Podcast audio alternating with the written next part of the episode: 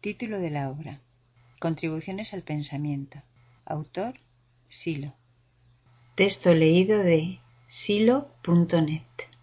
Esta grabación ha sido efectuada en Madrid, España, por María Victoria Marín García, en el mes de febrero de 2019. Han colaborado en los textos en alemán Yolanda Bellido, en francés Nunci Pérez y en italiano Miriam García. Producción Antonia Rodríguez Reyes y Hernán Reyes Matus. Obra grabada para uso de todo aquel que se interese en esta forma de lectura y también para uso de personas con deficiencia visual.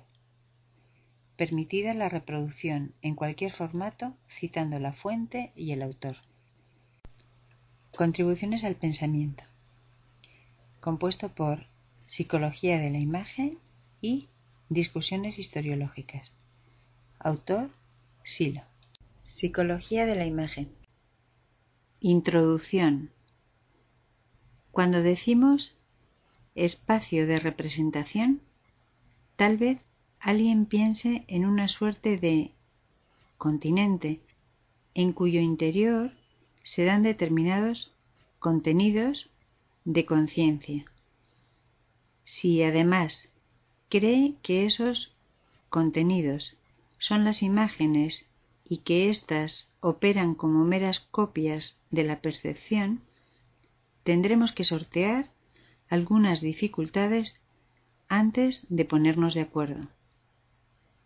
En efecto, quien así piensa se ubica en la perspectiva de una psicología ingenua, tributaria de las ciencias naturales, que parte sin discusión de una visión orientada al estudio de los fenómenos psíquicos en términos de materialidad. Desde ya es oportuno advertir que nuestra ubicación respecto al tema de la conciencia y sus funciones no admite el presupuesto comentado.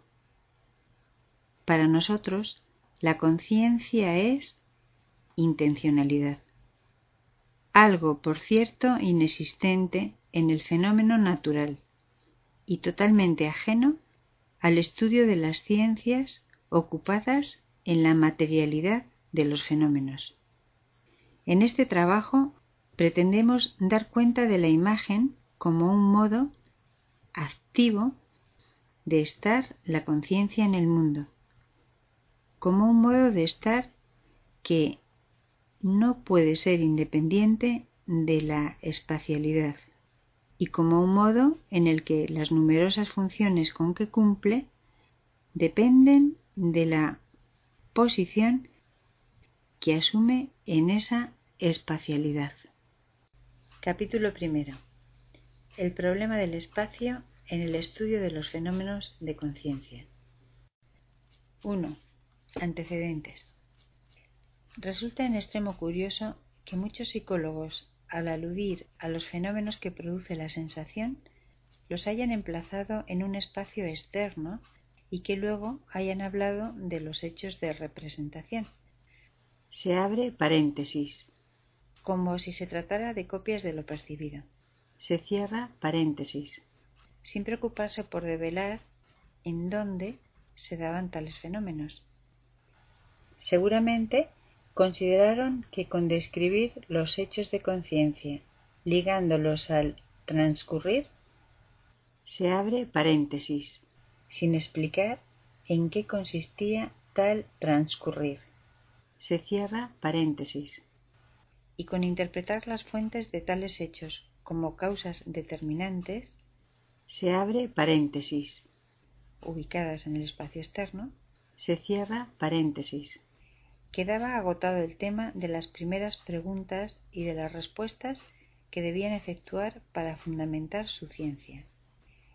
Creyeron que el tiempo en el que acaecían los fenómenos se abre paréntesis, tanto externos como internos, se cierra paréntesis.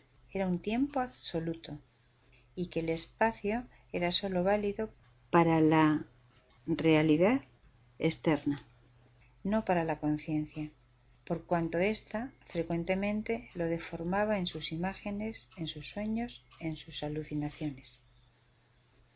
Desde luego que fue preocupación de varios de ellos tratar de entender si el representar era propio del alma o del cerebro o de otra entidad. No podemos dejar de recordar aquí la célebre epístola de Descartes a Cristina de Suecia, en la que menciona el punto de unión entre el alma y el cuerpo, para explicar el hecho del pensamiento y la actividad volitiva que pone en marcha a la máquina humana.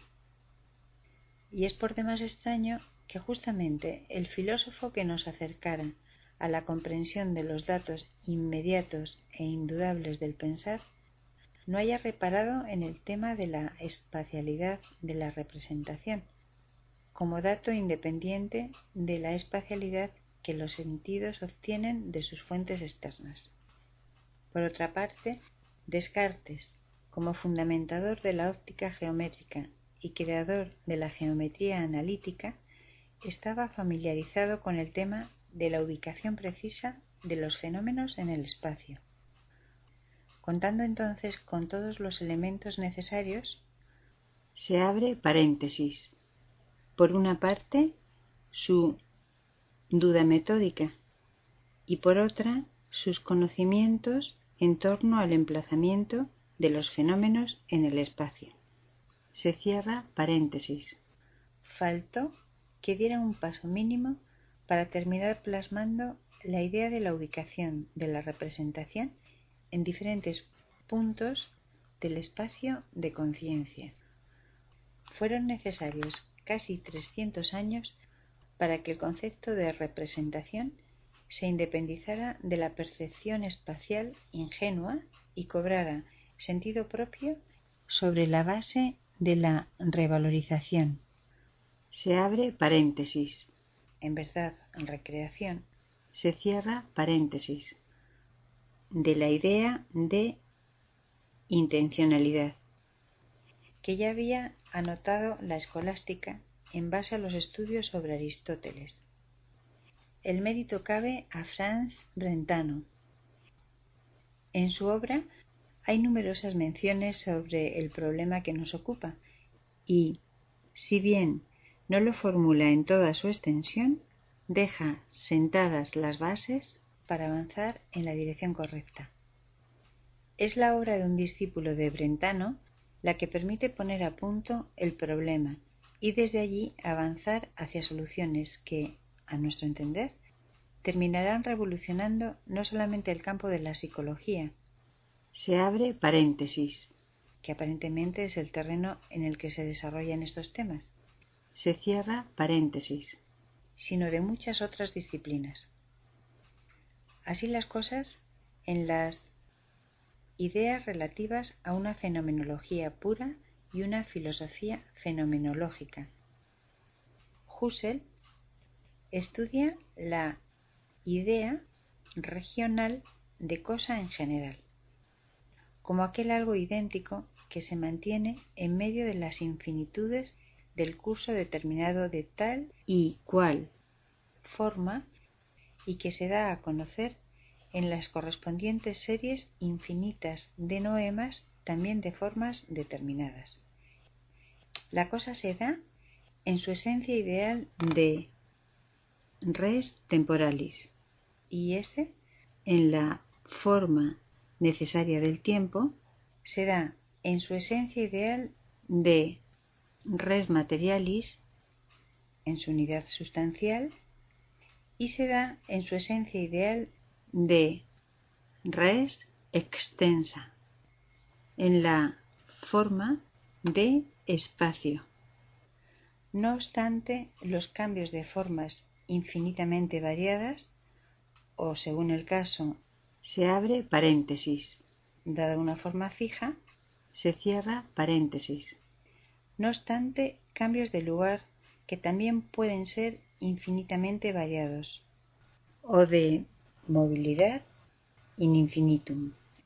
Así, dice Husserl, aprendemos la idea del espacio y las ideas incluidas en ella. El problema del origen de la representación del espacio queda reducido al análisis fenomenológico de las diferentes expresiones en que éste se exhibe como unidad intuitiva. Nota 1. Lo que tomamos ingenuos fenomenológicamente por meros facta, el que a nosotros, los hombres, nos aparece una cosa espacial, siempre con cierta orientación, por ejemplo, en el campo de la percepción visual, orientada hacia arriba y abajo, hacia la derecha y la izquierda, hacia la cercanía y la lejanía. El que sólo podemos ver una cosa a una cierta profundidad o distancia, el que todas las cambiantes distancias a las cuales es visible se refieren a un centro de todas las orientaciones en profundidad, invisible pero como punto límite ideal bien conocido de nosotros y localizado por nosotros en la cabeza, todas estas supuestas facticidades o contingencias de la intuición del espacio, extrañas al verdadero espacio objetivo, se revelan hasta en sus menores detalles empíricos como necesidades esenciales. Se hace patente, pues, que lo que llamamos una cosa espacial no sólo para nosotros los hombres, sino también para Dios, como el representante ideal del conocimiento absoluto, sólo es intuible mediante apareceres en los cuales se da y tiene que darse en perspectiva, cambiando en múltiples pero determinados modos y en cambiantes orientaciones. Se trata ahora no sólo de fundamentar esto como tesis general, sino también de perseguir todas sus formas especiales. El problema del origen de la representación del espacio, cuyo sentido más profundo fenomenológico jamás se ha aprendido, se reduce al análisis fenomenológico de la esencia de todos los fenómenos noemáticos. Se abre paréntesis o noéticos. Se cierra paréntesis, en que se exhibe intuitivamente el espacio y se constituye como unidad de los apareceres, de los modos descriptivos de exhibición, lo espacial. Edmund Husserl. Ideas relativas a una fenomenología pura y una filosofía fenomenológica. Fondo de Cultura Económica, México, 1986. Parágrafo 150. Fin de la nota 1. Husserl nos ha colocado así en el campo de la reducción eidética y de su trabajo extraemos innumerables enseñanzas, pero nuestro interés está orientado a temas propios de una psicología fenomenológica más que de una filosofía fenomenológica. Y aunque repetidamente abandonemos la epogé propia del método husserliano, no por ello ignoraremos tal irregularidad y haremos tales transgresiones en atención a una explicación más accesible de nuestros puntos de vista. Por otra parte, podría ocurrir que si la psicología post-husserliana no ha considerado el problema que nosotros llamamos del espacio de representación, algunas de sus tesis deberían ser revisadas. En todo caso, sería injusto atribuirnos una recaída ingenua en el mundo de lo psíquico natural. Nota 2. En el parágrafo 6 del epílogo, Husserl dice: De todo punto natural le parece a quien vive dentro de los hábitos mentales de la ciencia natural el considerar el ser puramente psíquico o de la vida psíquica como un curso de acontecimientos semejante al natural, que tendría lugar en un cuasi espacio de la conciencia. Es aquí patentemente indiferente del todo, para hablar en principio, el que se acumulen atomísticamente los datos psíquicos como montones de arena, bien que sometidos a leyes empíricas o el que se los considere como partes de todos que, sea por obra de una necesidad empírica o de una necesidad a priori sólo pueden darse como tales partes, como cima, digamos, en el conjunto de la conciencia entera, que está ligada a una forma fija de totalidad. Con otras palabras, tanto la psicología atomística como la estructural se quedan en principio en el mismo sentido del naturalismo psicológico, que tomando en cuenta la expresión de sentido íntimo, se puede llamar también sensualismo. Patentemente permanece también la psicología brentaniana de la intencionalidad dentro de este hereditario naturalismo, aunque se le debe la reforma de haber introducido en la psicología como concepto descriptivo universal y fundamental el de la intencionalidad. Ibid, página 389 y siguientes. Fin de la nota 2. Por último, nuestra preocupación no se dirige al problema del origen de la representación del espacio, sino opuestamente al problema del espacio que acompaña a toda representación y en el que se da toda representación. Pero como el espacio de representación no es independiente de las representaciones, ¿cómo podríamos tomar tal espacio sino como conciencia de la espacialidad en cualquier representación? Y si tal es la dirección de nuestro estudio, al observar introspectivamente, se abre paréntesis y por tanto ingenuamente se cierra paréntesis toda representación y observar también introspectivamente la espacialidad del representar, nada impide que atendamos a los actos de conciencia que se refieren a la espacialidad y que de ello hagamos posteriormente una reducción fenomenológica o la posterguemos sin por ello desconocer su importancia. Si este último fuera nuestro caso, podría decirse a lo sumo que la descripción ha sido incompleta. Debemos anotar finalmente, en orden a los antecedentes, que en cuanto a descripción de la espacialidad de los fenómenos de representación, Wiesbaner, ver nota 3, ha realizado su aporte sin por ello haber llegado a comprender el significado profundo del dónde se dan las representaciones. Nota 3. Ludwig Binswanger Grundformen und Erkenntnis menschlichen Daseins. Niehaus. N-I-E-H-A-N-S. Zürich. 1953. Ausgewählte Vorträge und Aufsätze. Franke Berner. 1955. Véase Henry Neal, La psicoanalyse existenciale de Ludwig Binswanger en Critique. octubre de 1957. Citado por Fernand Lucien Müller. en Historia de la Psicología. Fondo de Cultura Económica, Madrid, 1976. Página 374 y siguientes. 2. Distinciones entre sensación, percepción e imagen. Definir la sensación en términos de procesos nerviosos aferentes que comienzan en un receptor y se transmiten al sistema nervioso central o cosas semejantes es propio de la fisiología y no de la psicología.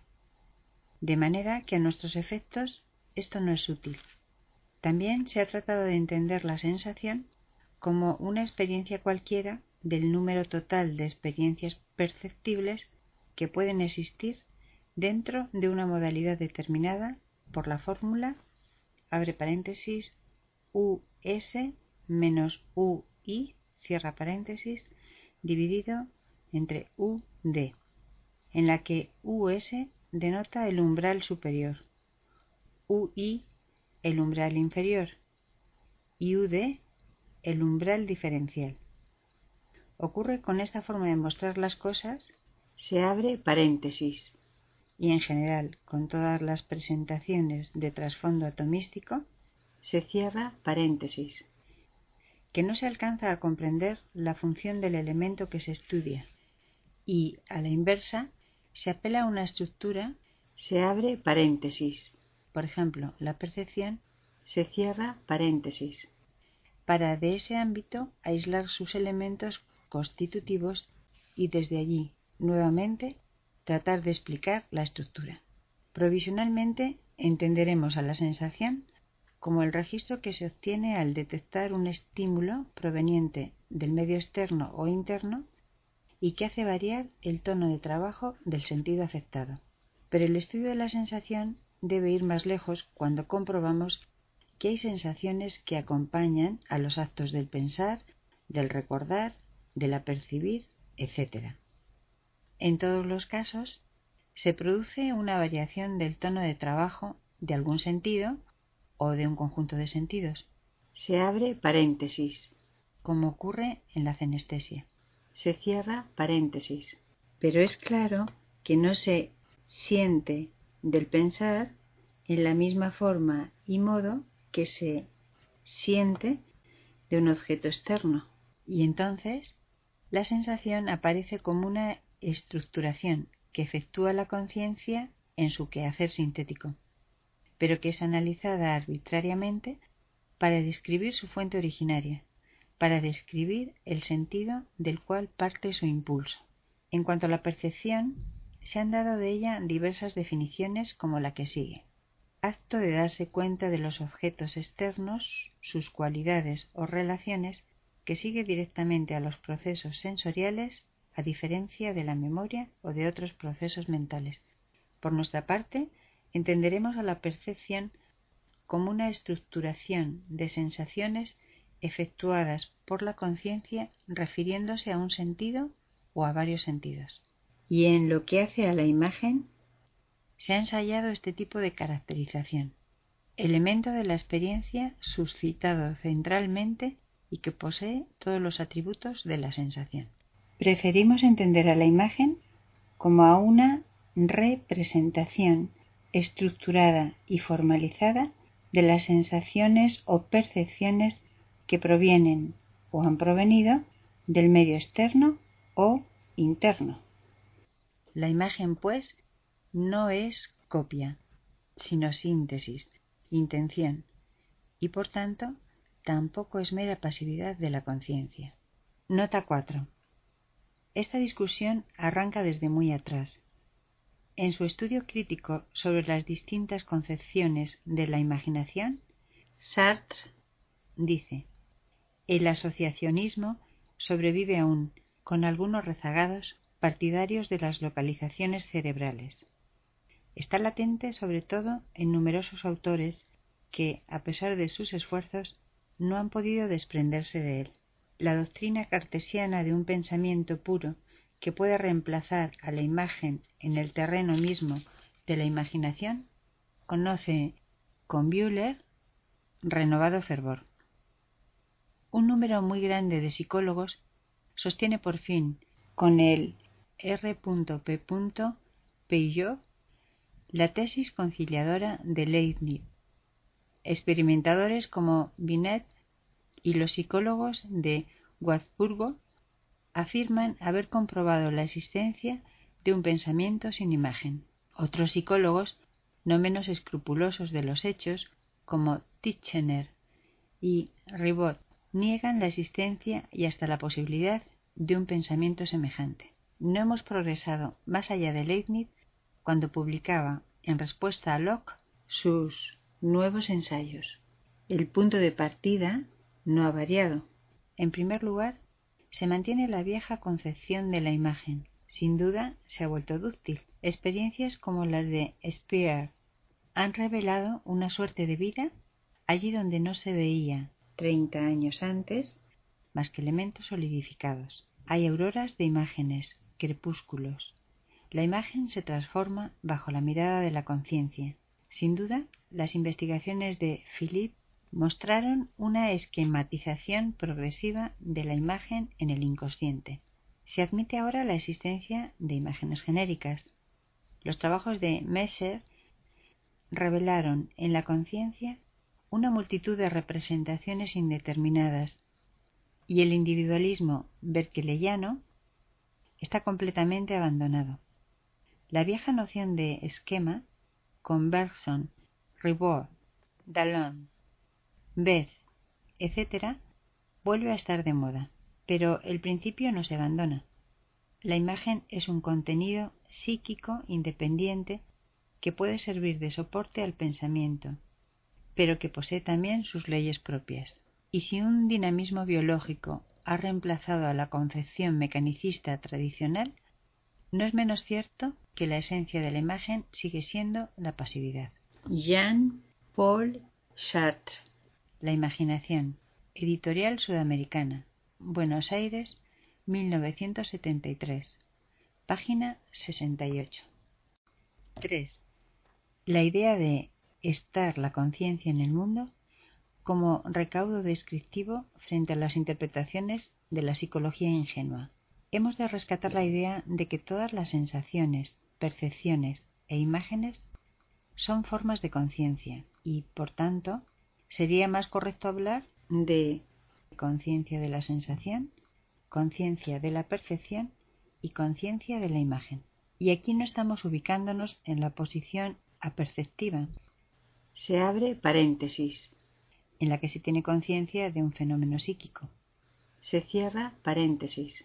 Estamos diciendo que es la conciencia misma la que modifica su modo de estar, o mejor, que la conciencia no es sino un modo de estar, por ejemplo, emocionada, expectante, etc. Cuando estoy imaginando un objeto, no está la conciencia ubicada ajenamente, descomprometida y neutra frente a tal operación. La conciencia es, en este caso, un compromiso que se refiere a ese algo que se imagina. Aun en el caso de la percepción antes mencionada, debe hablarse de una conciencia en actitud aperceptiva. Por lo anterior, queda claro que no hay conciencia sino de algo, y que ese algo se refiere a un tipo de mundo. Se abre paréntesis, ingenuo, natural o fenomenológico, externo o interno, se cierra paréntesis. Así es que muy poco favor se hace a la comprensión con estudiar un estado de miedo al peligro, por ejemplo, dando por supuesto que se esté investigando un tipo de emoción que no interesa a otras funciones de la conciencia, en una suerte de esquizofrenia descriptiva. Las cosas son de muy diferente manera, porque en el miedo al peligro toda la conciencia está en situación de peligro, y aun cuando pueda reconocer otras funciones como la percepción, el raciocinio y el recuerdo, todas ellas aparecen en esa situación como traspasadas en su accionar por la situación de peligro, en función del peligro, de manera que esa conciencia es un modo global de estar en el mundo y un comportamiento global frente al mundo. Y si se habla de los fenómenos psíquicos en términos de síntesis, debemos saber a qué síntesis nos referimos y cuál es nuestro punto de partida para comprender lo que nos aleja de otras concepciones que también hablan de síntesis, globalidad, estructura, etc. Nota 5. Todo hecho psíquico es síntesis. Todo hecho psíquico es forma y posee una estructura. Tal es la afirmación en la que concuerdan todos los psicólogos contemporáneos, y ciertamente esta confirmación coincide plenamente con los datos de la reflexión. Desgraciadamente, se originan en ideas a priori. Conviene con los datos del sentido íntimo, pero no proviene de ellos. De donde resulta que el esfuerzo de los psicólogos ha sido análogo al de los matemáticos que quieren encontrar lo continuo por medio de elementos discontinuos. Se ha querido encontrar la síntesis psíquica partiendo de elementos proporcionados por el análisis a priori de ciertos elementos metafisicológicos. La imagen es uno de esos elementos y representa a nuestro juicio el fracaso más completo de la psicología sintética. Se ha intentado volverla dúctil, afinarla, hacerla tan sutil, tan transparente como fuera posible, para que no impida que las síntesis se constituyan. Y cuando ciertos autores se dieron cuenta que aun así disfrazadas debían romper necesariamente la continuidad de la corriente psíquica, la abandonaron completamente como pura entidad escolástica, pero no vieron que sus críticas estaban dirigidas contra una cierta concepción de la imagen, no contra la imagen misma. Todo el mal provino del hecho de que se llegó a la imagen con la idea de síntesis, en lugar de extraer una determinada concepción de la síntesis de una reflexión sobre la imagen. Se planteó el problema siguiente. ¿Cómo puede conciliarse la existencia de la imagen con las necesidades de la síntesis? Se abre paréntesis, sin advertir que en el modo mismo de formular el problema estaba ya contenida la concepción atomista de la imagen. Se cierra paréntesis. En efecto, hay que responder claramente.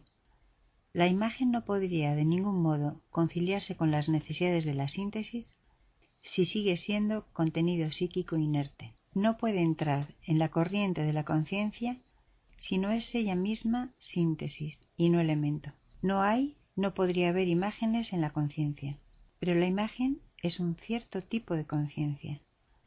La imagen es un acto y no una cosa. La imagen es conciencia de algo. Ibid, página 128. Final de la nota 5. Por otra parte, habiendo establecido el carácter de nuestra síntesis, nada impedirá adentrarnos en cualquier tipo de análisis que nos permita aclarar o ilustrar nuestra exposición. Pero esos análisis estarán siempre comprendidos en un contexto mayor, y el objeto o el acto considerado no podrá independizarse de tal contexto ni podrá ser aislado de su referencia a algo. Otro tanto ocurrirá respecto de las funciones psíquicas que estarán trabajando en acción conjunta de acuerdo al modo de ser de la conciencia en el momento que la consideremos. ¿Pretendemos decir entonces que en plena vigilia y frente a un problema matemático que ocupa todo nuestro interés, están trabajando las sensaciones, las percepciones y las imágenes, siendo que la abstracción matemática para realizarse debe eludir todo tipo de distracciones? Afirmamos que no es posible tal abstracción si el matematizante no cuenta con registros sensacionales respecto de su actividad mental, si no percibe la sucesión temporal de su discurrir, si no imagina a través de signos o símbolos matemáticos. Se abre paréntesis, convencionalmente aceptados y luego memorizados. Se cierra paréntesis. Y si finalmente el sujeto matematizante desea trabajar con significados, habrá de reconocer que éstos no son independientes de las expresiones formalmente expuestas ante su vista o ante su representar. Pero aún vamos más lejos cuando afirmamos que otras funciones están actuando simultáneamente, cuando decimos que aquel nivel vigílico en que se realizan las operaciones no está aislado de otros niveles de actividad de la conciencia, no está aislado de otras operaciones que se hacen plenas en el semisueño o el sueño. Y es esa simultaneidad de trabajo de distintos niveles la que en ocasiones nos permite hablar de intuición, inspiración o solución inesperada, y que aparece como una irrupción en el discurso lógico aportando sus propios esquemas dentro del contexto del matematizar, que en este caso estamos considerando. La literatura científica está plagada de problemas cuyas soluciones aparecen en actividades posteriores a las del discurso lógico y que muestran precisamente el compromiso de toda la conciencia en la búsqueda de soluciones a tales problemas. Para afirmar lo anterior, no nos apoyamos en los esquemas neurofisiológicos que confirman estos asertos mediante el recurso de la actividad registrada por medio del electroencefalógrafo. Tampoco apelamos a la acción de un supuesto subconsciente o inconsciente o de algún otro mito epocal cuyas premisas científicas están incorrectamente formuladas. Nos apoyamos en una psicología de la conciencia que admite diversos niveles de trabajo y operaciones de distinta preeminencia en cada fenómeno psíquico, siempre integrado en la acción de una conciencia global.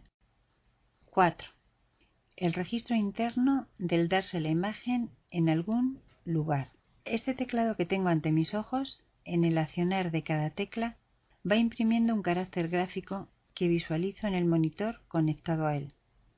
Asocio el movimiento de mis dedos a cada letra y automáticamente las frases y las oraciones discurren, siguiendo mi pensamiento. Cierro los párpados y así dejo de pensar en el discurso anterior para concentrarme en el teclado. De algún modo lo tengo ahí adelante, representado en imágenes visuales, casi calcado de la percepción que tenía antes de ocluir los ojos. Me levanto de la silla, camino algunos pasos por la habitación, cierro nuevamente los párpados y al recordar el teclado lo imagino globalmente a mis espaldas, ya que si quiero observarlo tal cual se presentó anteriormente a mi percepción, debo ponerlo en posición ante mis ojos. Para ello, o giro mentalmente mi cuerpo o traslado del espacio externo a la máquina hasta emplazarla enfrente de mí. La máquina ahora está ante mis ojos, pero he producido una dislocación del espacio, ya que frente a mí si abro los párpados, veré una ventana. Se me ha hecho evidente que la ubicación del objeto en la representación se emplaza en un espacio que puede no coincidir con el espacio en el que se dio la percepción original. Puedo además imaginar el teclado colocado en la ventana que tengo ante mí y distanciar o acercar el conjunto. Si fuera el caso, puedo aumentar o disminuir el tamaño de toda la escena o de alguno de sus componentes. También puedo deformar esos cuerpos y, por último, nada impide que cambie su coloración. Pero descubro algunas imposibilidades. No puedo, por ejemplo, imaginar esos objetos sin coloración por más que los transparente, ya que esa transparencia marcará contornos o diferencias precisamente de color o acaso sombreados distintos. Es claro que estoy comprobando que la extensión y el color son contenidos no independientes y por ello no puedo imaginar tampoco un color sin extensión. Y esto es precisamente lo que me hace reflexionar en torno a que si no puedo representar el color sin extensión, la extensión de la representación denota también la espacialidad en la que se emplaza el objeto representado. Es esta espacialidad la que nos interesa. Capítulo segundo. Ubicación de lo representado en la espacialidad del representar. 1. Diferentes tipos de percepción y representación. Los psicólogos de todas las épocas han articulado largos listados en torno a las sensaciones y percepciones y, actualmente, al descubrirse nuevos receptores nerviosos, se ha comenzado a hablar de termoceptores, baroceptores, detectores de acidez y alcalinidad internos, etc. A las sensaciones correspondientes a los sentidos externos agregaremos aquellas que corresponden a sentidos difusos como las kinestésicas. Se abre paréntesis de movimiento y posicionamiento corporal. Se cierra paréntesis. Y las cenestésicas. Se abre paréntesis. Registro general del intracuerpo y de temperatura, dolor, etc., que aun explicadas en términos de sentido táctil interno, no pueden reducirse a él. Se cierra paréntesis. Para nuestras explicaciones es suficiente con lo anotado más arriba, sin pretender por esto agotar los posibles registros que corresponden a los sentidos externos e internos y a las múltiples combinaciones perceptuales entre unos y otros. Importa entonces establecer un paralelismo entre representaciones y percepciones, clasificadas genéricamente como internas o externas. Es desafortunado que se haya limitado tan frecuentemente la representación a las imágenes visuales. Ver nota 6. Y además que la espacialidad esté referida casi siempre a lo visual, cuando las percepciones y representaciones auditivas denotan también a las fuentes de estímulo localizadas en algún lugar, así como ocurre con las táctiles, gustativas, olfatorias y desde luego con las referidas a la posición del cuerpo y los fenómenos del intracuerpo. Ver nota 7. Nota 6. Probablemente esa sea la confusión que ha llevado a pensadores como Bergson a afirmar una imagen puede ser sin ser percibida, puede estar presente sin estar representada. Fin de la nota 6. Nota 7. Ya desde 1943 se había observado en laboratorio que distintos individuos propendían a las imágenes auditivas, táctiles y cenestésicas, más que a las visuales. Esto llevó a G. Walter en 1967 a formular una clasificación en tipos imaginativos de distinta predominancia. Independientemente de lo acertado de esa presentación, comenzó a abrirse paso entre los psicólogos la idea de que el reconocimiento del propio cuerpo en el espacio o el recuerdo de un objeto muchas veces no tomaba por base a la imagen visual.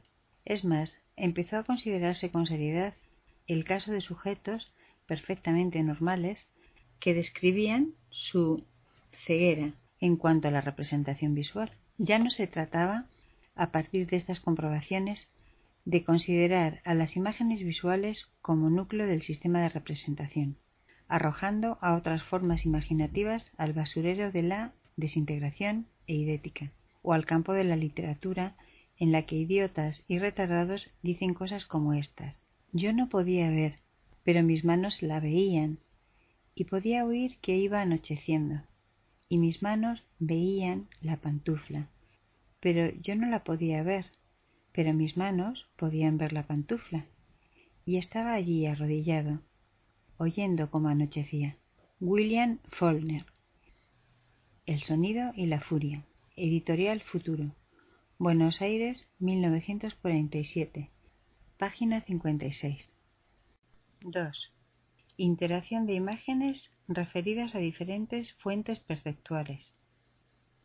En el automatismo que fue mencionado en nuestro ejemplo, se habló de una conexión entre el discurrir en palabras y el movimiento de los dedos, que tecleando en la máquina iban imprimiendo caracteres gráficos en el monitor. Está claro que se ha podido asociar precisas posiciones espaciales a registros kinestésicos y que de no existir espacialidad en estos últimos, tal asociación hubiera sido imposible.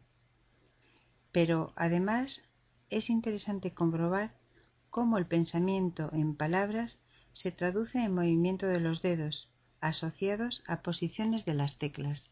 Esta traducción es por demás frecuente y ocurre con las representaciones que tienen por base a percepciones de diferentes sentidos. Para ejemplificar, basta cerrar los párpados y escuchar diferentes fuentes sonoras. Y, al hacerlo, comprobar cómo los globos oculares tienden a desplazarse en la dirección de la percepción acústica. O bien, al imaginar un aire musical, comprobar cómo los mecanismos de fonación tienden a acomodarse. Se abre paréntesis, sobre todo en los agudos y en los graves. Se cierra paréntesis. Este fenómeno de verbigeración es independiente de que el aire musical haya sido imaginado como cantado o tarareado por el sujeto, o bien que la representación se haya efectuado teniendo por base una orquesta sinfónica. Y es la mención de los sonidos agudos como altos y los graves como bajos la que delata espacialidad y posicionamiento del aparato de fonación asociado a los sonidos. Pero también existe interacción entre otras imágenes correspondientes a diversos sentidos, y en estos temas el decir popular informa mejor que numerosos tratados. Desde el dulce amor y el amargo sabor de la derrota hasta las palabras duras, las ideas sombrías, los grandes hombres, los fuegos del deseo, los pensamientos agudos, etc. No resulta pues extraño que numerosas alegorizaciones que se dan en los sueños, en el folclore, en los mitos, en las religiones y aun en el ensoñar cotidiano tengan por base esas traducciones de un sentido a otro y por consiguiente de un sistema de imágenes a otro.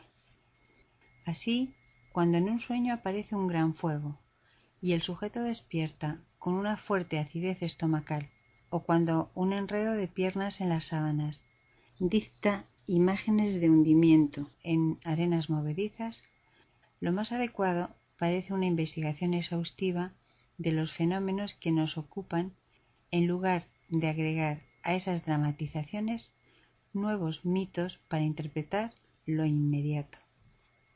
3. La actitud de transformismo de la representación. En nuestro ejemplo, vimos cómo el teclado podía ser alterado en su color, forma, tamaño, posición, perspectiva, etc. Es claro que, además, podemos recrear completamente nuestro objeto hasta hacer irreconocible al original. Pero si finalmente nuestro teclado queda convertido en una piedra, se abre paréntesis, así como el príncipe en sapo, se cierra paréntesis. Aun cuando todas las características de nuestra nueva imagen sean las de una piedra, para nosotros esa piedra será el teclado convertido. Tal reconocimiento será posible gracias al recuerdo, a la historia que mantenemos viva en nuestra representación. De modo que la nueva imagen visual ha de ser una estructuración, no ya visual, sino de otro tipo. Es precisamente la estructuración en la que se da la imagen la que nos permite establecer reconocimientos, climas y tonos afectivos que hacen al objeto en cuestión, aunque éste haya desaparecido o se encuentre severamente modificado. Inversamente, podemos observar que la modificación de la estructura general produce variaciones en la imagen. Se abre paréntesis en cuanto recordada o superpuesta a la percepción. Se cierra paréntesis. Nota 8. Debemos recordar aquí el ejemplo que da Sartre en Esbozo de una teoría de las emociones, cuando destaca la modificación del espacio que se percibe ante un animal feroz que, aunque encerrado tras sólidos barrotes, al saltar amenazante hacia nosotros nos impresiona, como si la distancia que nos separa hubiera desaparecido. Esta modificación de la espacialidad también es destacada por Colnay en El asco. Allí describe la sensación de repugnancia como una defensa frente al avance de lo tibio, viscoso y vitalmente difuso que se acerca hasta pegarse al observador.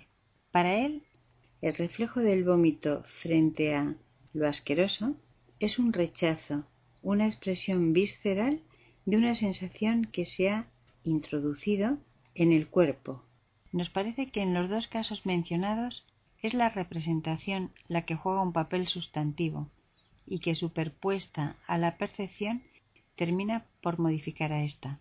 Así, toda la peligrosidad que es ignorada por el niño cobra relevancia en el adulto o en quien ha sufrido un percance anterior. En el otro caso, el rechazo frente a lo asqueroso suele estar ponderado por recuerdos asociados al objeto o a determinados aspectos del objeto. Si esto no fuera así, sería inexplicable que algunas exquisiteces gastronómicas para un pueblo fueran platos inaceptables y repugnantes para otro. Por lo demás, ¿cómo entenderíamos una fobia o el temor injustificado de una persona hacia un objeto que a los ojos de otra resulta inofensivo? Es en la imagen o mejor, en la estructuración de la imagen en donde aparece la diferencia frente al objeto, en tanto la percepción no difiere tan extraordinariamente entre sujetos normales. Fin de la nota 8. Nos encontramos en un mundo en el que la percepción parece informarnos sobre sus variaciones, al tiempo que la imagen, actualizando en memoria, nos lanza a reinterpretar y a modificar los datos que provienen de ese mundo. De acuerdo a esto, a toda percepción corresponde una representación que indefectiblemente modifica los datos de la realidad. Dicho de otro modo, la estructura percepción-imagen es un comportamiento de la conciencia en el mundo, cuyo sentido es la transformación de ese mundo. Nota 9. Se entiende que cuando hablamos de mundo nos estamos refiriendo tanto al llamado interno como al llamado externo, y también queda en claro que la aceptación de esa dicotomía está dada porque nos ubicamos en este nivel expositivo en la posición ingenua o habitual. No nos parece ocioso recordar lo dicho en el capítulo 1, parágrafo 1, respecto de la recaída ingenua en el mundo de lo psíquico natural. 4. Reconocimiento y desconocimiento de lo percibido. Cuando veo el teclado, puedo reconocerlo merced a las representaciones que acompañan a las percepciones de ese objeto. Si por alguna circunstancia ignorada el teclado hubiera sufrido alguna importante modificación, al verlo nuevamente experimentaría una no correspondencia con las representaciones que de él poseo. Así, una extensa gama de fenómenos psíquicos podría agolparse frente a ese hecho, desde la desagradable sorpresa hasta el desconocimiento del objeto que se me estaría presentando como otro diferente al que pensaba encontrar. Pero ese otro no coincidente revelaría el desajuste entre las nuevas percepciones y las antiguas imágenes. En ese momento estaría cotejando diferencias entre el teclado que recuerdo y el actual. El desconocimiento de un nuevo objeto que se me presenta es, en realidad, un reconocimiento de la ausencia del nuevo objeto respecto de una imagen correspondiente. Así es como muy frecuentemente trato de acomodar la nueva percepción a interpretaciones como si nota 10, como si este objeto fuera más o menos similar a otro que conozco, como si a un objeto conocido le hubiera ocurrido algo, como si le faltara alguna característica para llegar a ser otro objeto conocido, etc. Fin de la nota 10. Hemos visto que la imagen tiene aptitud para independizar al objeto del contexto en el que fue percibido. Tiene suficiente plasticidad como para modificarse y dislocar sus referencias. Esto es correcto de tal forma que el reacomodamiento de la imagen a la nueva percepción no ofrece mayores dificultades. Se abre paréntesis. Dificultades que se patentizan en los hechos anexos a la imagen en sí, como ocurre con los fenómenos emotivos y los tonos corporales que acompañan a la representación. Se cierra paréntesis. Por consiguiente, la imagen puede transitar, se abre paréntesis, transformándose, se cierra paréntesis, por tiempos y espacios diferentes de conciencia. Así puedo en este momento actual de conciencia retener la imagen pasada de este objeto que se ha modificado y también puedo protenderla hacia supuestas modificaciones de lo que llegaría a ser o de los posibles modos de ser del objeto considerado. 5. Imagen de la percepción y percepción de la imagen. A toda percepción corresponde una imagen, dándose este hecho en estructura. En cuanto a la afectividad y al tono corporal, advertimos que no pueden ser ajenos a esa globalidad de la conciencia. Hemos mencionado más arriba el caso del seguimiento de percepciones e imágenes traducidas en la acomodación del aparato de fonación y el desplazamiento de los globos oculares buscando, por ejemplo, una fuente sonora. Pero resulta más fácil ubicarnos en una misma franja percepto representativa motriz para seguir la descripción. Así pues, si frente al teclado cierro los párpados, podré extender mis dedos y acertar con aproximada exactitud, siguiendo la imagen que, en este caso, obrará como trazadora de mis movimientos. Si, en cambio, emplazo la imagen hacia el costado izquierdo del espacio de representación, mis dedos seguirán el trazado hacia la izquierda y es claro que no coincidirán con el teclado externo. Si luego internalizo la imagen hacia el centro del espacio de representación, se abre paréntesis, colocando la imagen del teclado adentro de mi cabeza, se cierra paréntesis. El movimiento de mis dedos tenderá a inhibirse. Inversamente, si externalizo la imagen varios metros adelante, experimentaré la tendencia no sólo de los dedos, sino de zonas más amplias del cuerpo en esa dirección.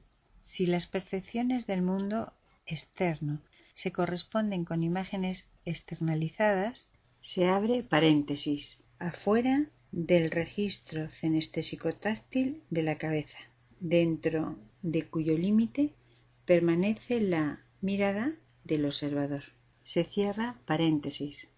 Las percepciones del mundo interno se corresponden con representaciones internalizadas. Se abre paréntesis. Dentro de los límites del registro cenestésico-táctil que a su vez es mirado también desde adentro de dicho límite, pero desplazado de su posición central que ahora ocupa lo mirado. Se cierra paréntesis. Esto muestra una cierta externalidad de la mirada que observa o experimenta cualquier escena. Extremando el caso, puedo observar la mirada, en cuyo caso el observar como acto se hace externo respecto de la mirada como objeto que ahora ocupa el lugar central. Esta perspectiva evidencia que, a más de la espacialidad de lo representado, como contenido no independiente, se abre paréntesis. Según explicara Husserl, se cierra paréntesis. Existe espacialidad en la estructura objeto mirada. Podría decirse que, en realidad, no se trata de una perspectiva en sentido espacial interno, sino de actos de conciencia, que al ser retenidos aparecen como continuos y producen la ilusión de perspectiva. Pero aun tratándose de retenciones temporales, éstas no pueden escapar, en cuanto a representación, de ser contenidos no independientes y por tanto sujetas a espacialidad, se trate de un objeto representado puntual o se trate de la estructura objeto mirada. Algunos psicólogos han advertido esa mirada referida a la representación y la han confundido ora con el yo, ora con el foco atencional seguramente llevados por su desconocimiento de la distinción entre actos y objetos de conciencia, y desde luego por sus prejuicios respecto a la actividad de la representación. Nota 11. Usamos la palabra mirada con un significado más extenso que el referido al visual. Tal vez más correcto sería hablar de punto de observación. Aclarado esto, cuando decimos mirada, podemos referirnos a un registro de observación no visual, pero que da cuenta de una representación. Se abre paréntesis. Kinestésica, por ejemplo. Se cierra paréntesis. Fin de la nota 11. Ahora bien, ante un peligro inminente, por ejemplo, el tigre que se abalanza hacia los barrotes de la jaula al frente mío, mis representaciones se corresponden con el objeto que además reconozco como peligroso. Las imágenes que corresponden al reconocimiento de lo peligroso externo se estructuran con las percepciones posteriores, se abre paréntesis y por ende con las representaciones, se cierra paréntesis del intracuerpo, que cobran especial intensidad en el caso de la conciencia en peligro, modificando la perspectiva desde la que se observa el objeto, con lo cual se obtiene el registro de acortamiento del espacio entre yo y lo peligroso. De este modo, la acción de las imágenes en distintos emplazamientos del espacio de representación modifica muy claramente. Se abre paréntesis y como ya viéramos respecto de las imágenes trazadoras, se cierra paréntesis. La conducta en el mundo. Dicho de otro modo, el peligro exalta la percepción y las imágenes correspondientes del propio cuerpo, pero esa estructura está directamente referida a la percepción imagen de lo peligroso. Se abre paréntesis. Exterior al cuerpo. Se cierra paréntesis. Con lo cual, la contaminancia, la invasión del cuerpo por lo peligroso está asegurada. Toda mi conciencia es, en este caso, conciencia en peligro, dominada por lo peligroso, sin frontera, sin distancia, sin espacio externo. Por cuanto siento el peligro en mí, para mí. Se abre paréntesis. Adentro mío. Se cierra paréntesis. En el interior del espacio de representación, dentro del registro cenestésico-táctil de mi cabeza y de mi piel. Y mi respuesta más inmediata, más natural, es la de huir del peligro, huir de mí mismo en peligro. Se abre paréntesis. Mover imágenes trazadoras desde mi espacio de representación en dirección opuesta a lo peligroso y hacia afuera de mi cuerpo. Se cierra paréntesis. Si, en este caso, por un proceso de autorreflexión, decidiera permanecer enfrentando a lo peligroso, debería hacerlo luchando conmigo mismo, rechazando lo peligroso de mi interior, poniendo distancia mental entre lo compulsivo de la huida y el peligro por medio de una nueva perspectiva. Tendría, en suma, que modificar el emplazamiento de las imágenes en la profundidad del espacio de representación y, por tanto, la percepción que de ellas tengo. Capítulo tercero. Configuración del espacio de representación. 1. Variaciones del espacio de representación en los niveles de conciencia. Habitualmente se acepta que durante el sueño la conciencia abandona sus intereses cotidianos desatendiendo los estímulos de los sentidos externos y responde a estos excepcionalmente cuando los impulsos sobrepasan un determinado umbral o cuando rozan un punto de alerta. Sin embargo, durante el sueño con ensueños, la profusión de imágenes revela una enormidad de percepciones correlativas que tienen lugar en tal situación. Por otra parte, los estímulos externos no solamente son amortiguados, sino transformados en función de la conservación de ese nivel. Nota 12. La tendencia a la conservación del nivel también se da en vigilia, ya que en esta se rechazan las actitudes de abandono hacia los intereses cotidianos. La vigilia y el sueño tienden a agotar sus respectivos hemiciclos y luego a sustituirse entre sí en una secuencia más o menos previsible, a diferencia de lo que ocurre con los casos del soñar despierto y del sueño paradojal, o con imágenes visuales, que irrumpen en diferentes momentos de los niveles mencionados. Tal vez a esta situación intermedia que podríamos llamar de semisueño corresponden reacomodaciones o tomas de distancia que permiten conservar el nivel. Fin de la nota 12. Esta forma de estar la conciencia en el sueño no es, por cierto, una forma de no estar en el mundo, sino una particular manera de estar en él y de actuar aunque esta acción sea dirigida al mundo interno. Por esto, si durante el sueño con ensueños las imágenes tienden a transformar las percepciones externas, contribuyendo así a conservar el nivel, además colaboran en las tensiones y distensiones profundas y en la economía energética del intracuerpo. Tal cosa también ocurre con las imágenes del soñar despierto. Y precisamente en ese nivel intermedio se tiene acceso a dramatizaciones propias de los impulsos traducidos de un sentido a otro. A su vez, en vigilia, la imagen no sólo contribuye al reconocimiento de la percepción, sino que tiende a lanzar la actividad del cuerpo hacia el mundo externo. Necesariamente, también de esas imágenes se tiene registro interno, por lo cual terminan, además, influyendo en el comportamiento del intracuerpo. Nota 13. ¿Cómo se podría explicar la somatización?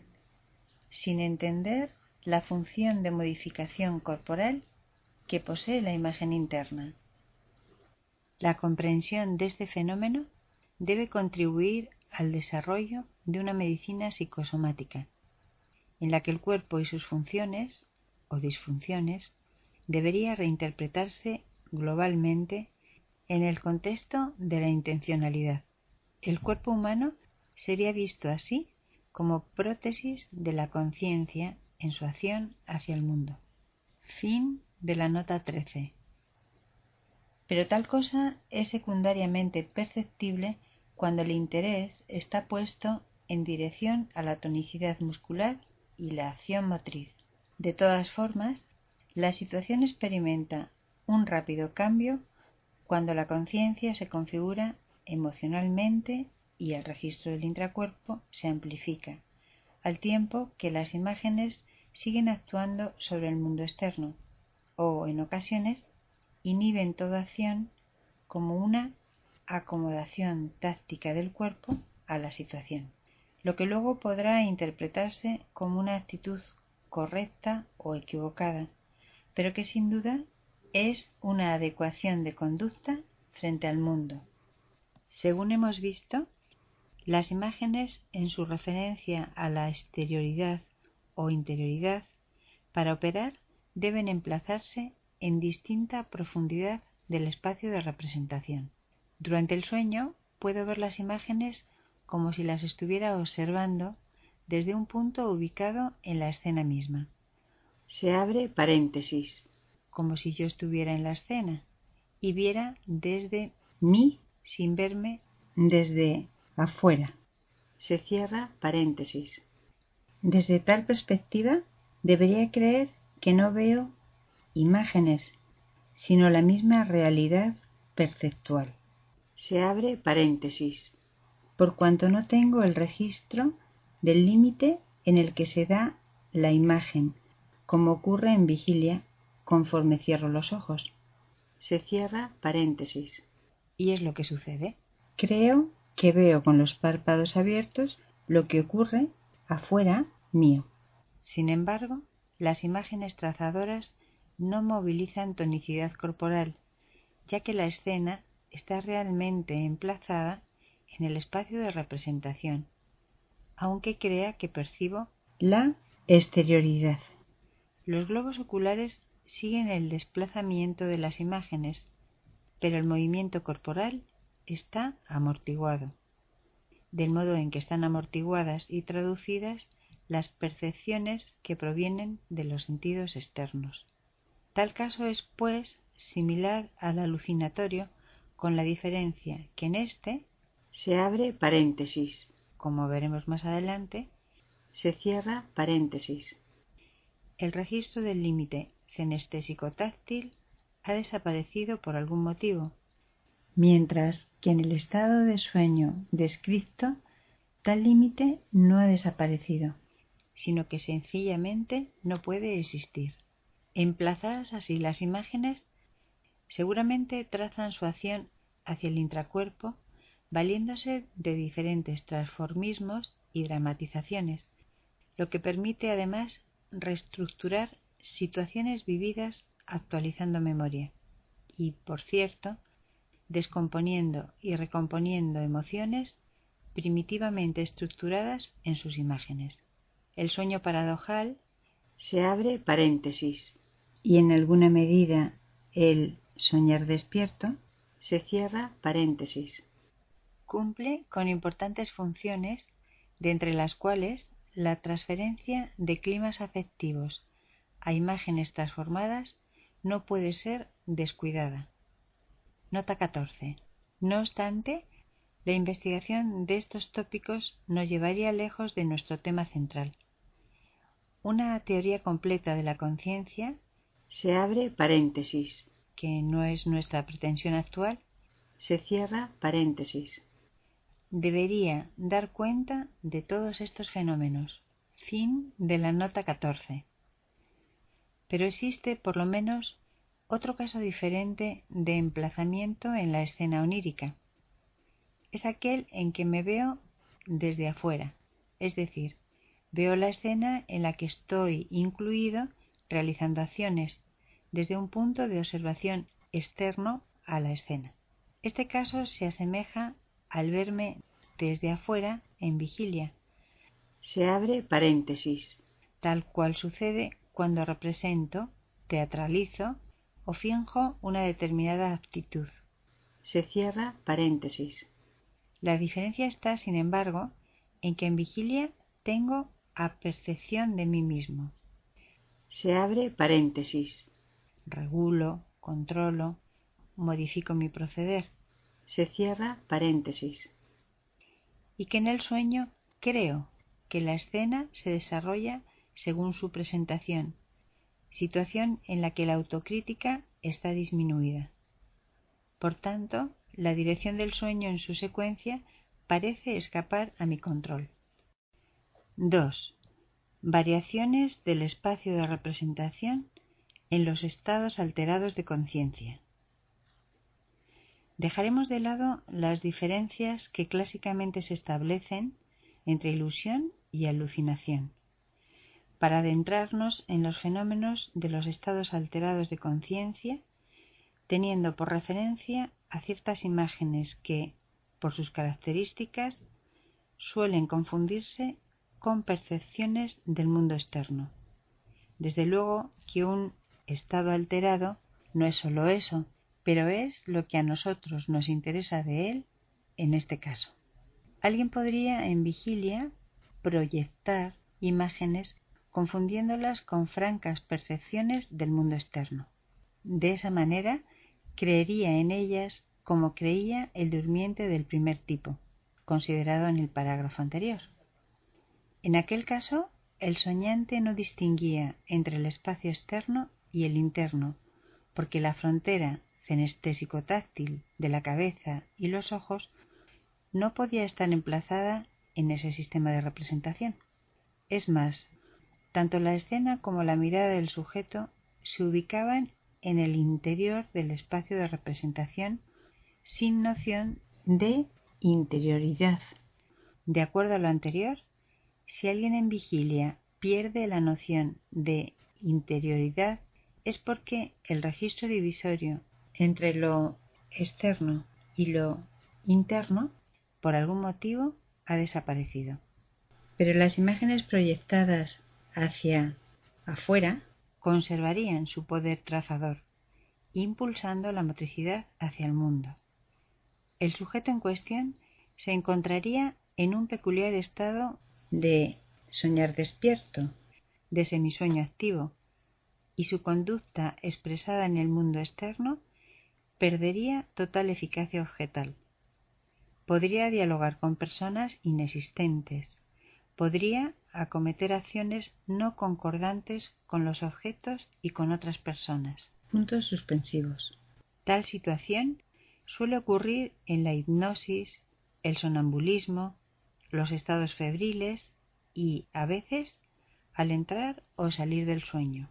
Seguramente, en los casos de intoxicación, acción de drogas y, por qué no, en determinadas perturbaciones mentales, el fenómeno que permite la proyección de imágenes es correlativo a ciertas anestesias cenestésico-táctiles, ya que faltando estas sensaciones como referencias divisorias entre el espacio externo y el interno, las imágenes pierden frontera.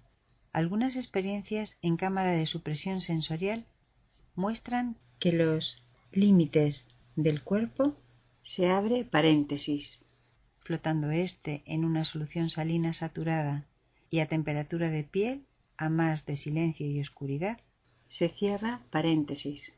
Desaparecen y el sujeto tiene el registro de que sus dimensiones varían. Frecuentemente advienen alucinaciones, por ejemplo, de mariposas gigantes que aletean ante los ojos abiertos que el sujeto, posteriormente, reconoce como originadas en su trabajo pulmonar o en dificultades pulmonares. Se podrá preguntar, de cara al ejemplo, por qué el sujeto tradujo y proyectó como mariposas a sus registros pulmonares, por qué otros sujetos en la misma situación no padecen alucinaciones y por qué unos terceros proyectan balones de gas en ascenso. El tema de las alegorías correspondientes a impulsos del intracuerpo no puede estar desligado de la memoria personal, que es también sistema de representación. En el caso de las antiguas cámaras de supresión, se abre paréntesis. Esto es, cuevas solitarias a las que acudían los místicos de otras épocas, se cierra paréntesis. También se obtenían resultados satisfactorios en cuanto a traducciones y proyecciones hipnagógicas, sobre todo si se observaba un régimen de ayuno, oración, sobre vigilia y otras prácticas que amplificaban el registro del intracuerpo. Sobre este particular son numerosos los escritos que pueblan la literatura religiosa mundial, en los que se da cuenta de procedimientos y en los que se describen los fenómenos obtenidos. Y es claro que, aparte de las visiones particulares de cada experimentador, estaban aquellas que correspondían a representaciones de la cultura religiosa en la que aquel estaba inscrito. Otro tanto ocurre a veces en las fronteras de la muerte. En esas ocasiones las proyecciones se corresponden con las particularidades de cada sujeto, pero además están relacionadas con elementos de sus propias culturas y de sus propias épocas.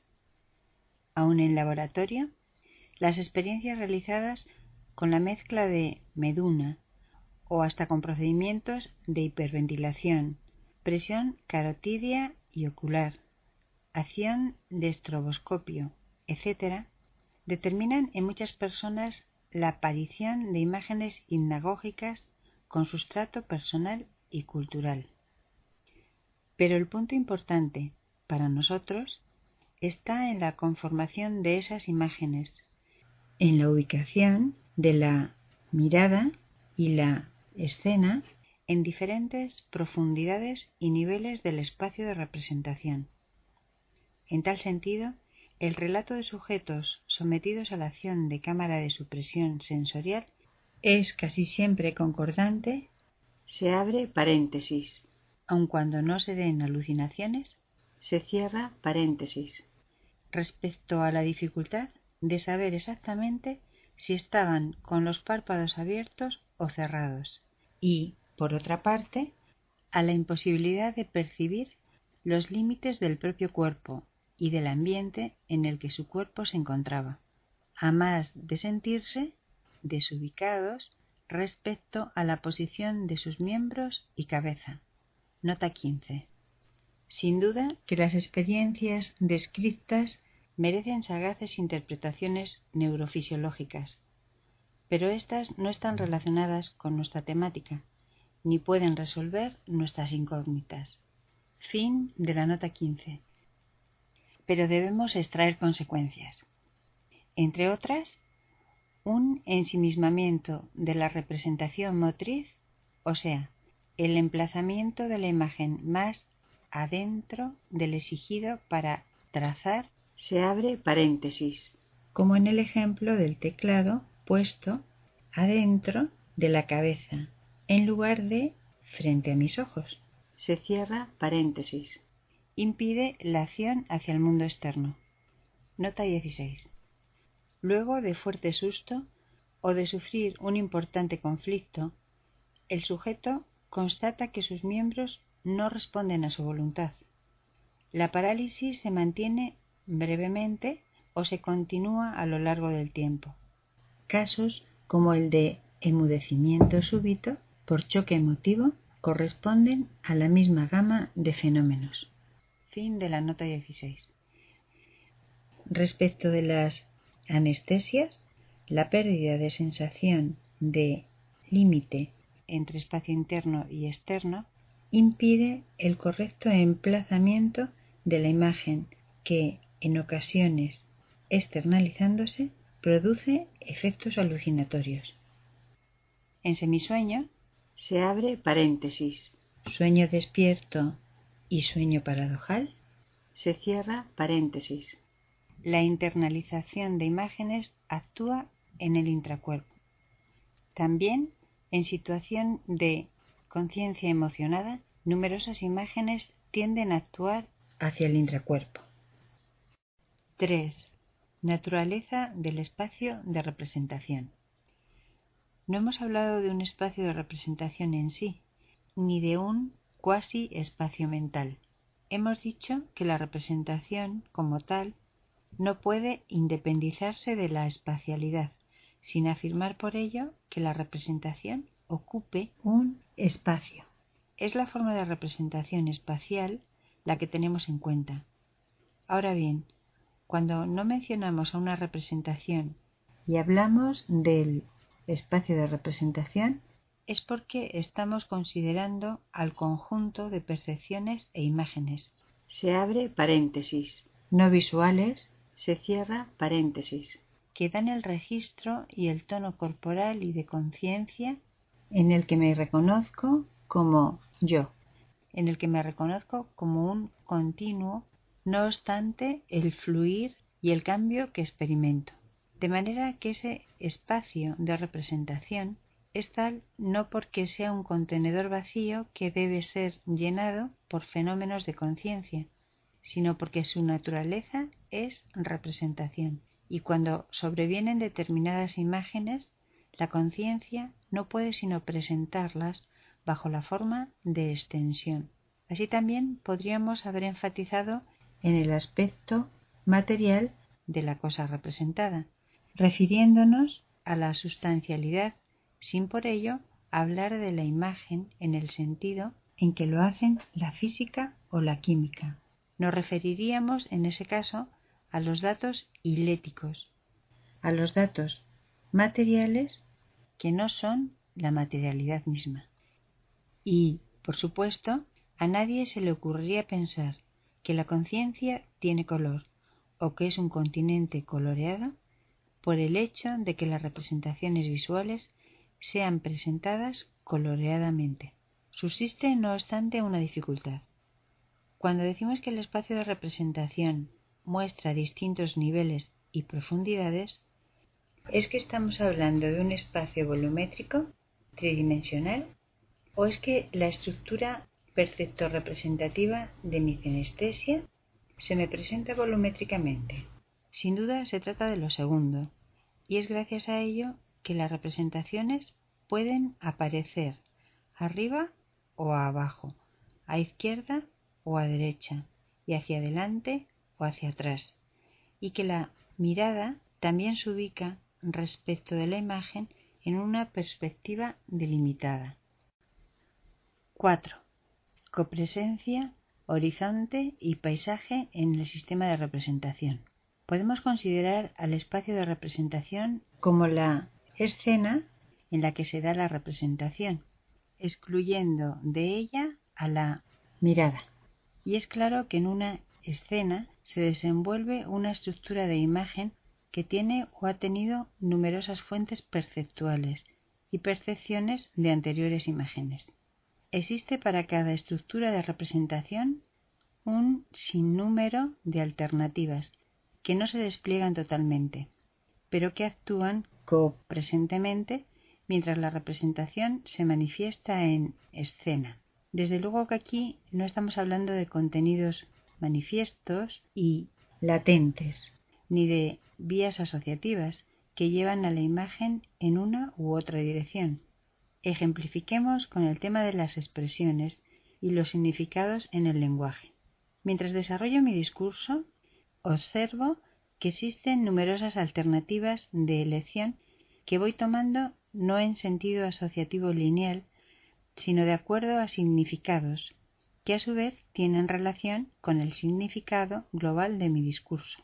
Así podría comprender a todo discurso como una significación expresada en una región determinada de objetos. Es claro que podría llegar hasta otra región de objetos no homogéneos con la significación global que quiero transmitir, pero me abstengo de hacerlo para no destruir precisamente la transmisión de la significación total. Se me hace claro que esas otras regiones objetales están copresentes en mi discurrir y que podría dejarme llevar por asociaciones libres, sin finalidad dentro de la región escogida. Aun en ese caso, veo que tales asociaciones corresponden a otras regiones, a otras totalidades significantes. En este ejemplo del lenguaje, mi discurso se desarrolla en una región de significados y expresiones. Se estructura dentro de los límites que pone un horizonte y se separa de otras regiones que seguramente estarán estructuradas por otros objetos o por otras relaciones entre objetos. Así pues, la noción de escena en que se dan las imágenes corresponde aproximadamente a la idea de región, limitada por un horizonte propio del sistema de representación actuante. Veámoslo así. Cuando represento el teclado, copresentemente actúa en el ámbito y los objetos que lo rodean dentro de la región que en este caso podría llamar habitación. Pero compruebo que no solamente actúan alternativas de tipo material. Se abre paréntesis. Objetos contiguos dentro de un ámbito. Se cierra paréntesis. Sino que aquellas se multiplican hacia distintas regiones temporales y sustanciales y que su agrupamiento en regiones no es del orden todos los objetos que pertenecen a la clase de puntos suspensivos. Cuando percibo el mundo externo, cuando cotidianamente me desenvuelvo en él, no sólo lo constituyo por las representaciones que me permiten reconocer y actuar, sino que lo constituyo además por sistemas copresentes de representación. A esa estructuración que hago del mundo la llamo paisaje y compruebo que la percepción del mundo es siempre reconocimiento e interpretación de una realidad de acuerdo a mi paisaje. Ese mundo que tomo por la realidad misma es mi propia biografía en acción y esa acción de transformación que efectúo en el mundo es mi propia transformación. Y cuando hablo de mi mundo interno, hablo también de la interpretación que de él hago y de la transformación que en él efectúo.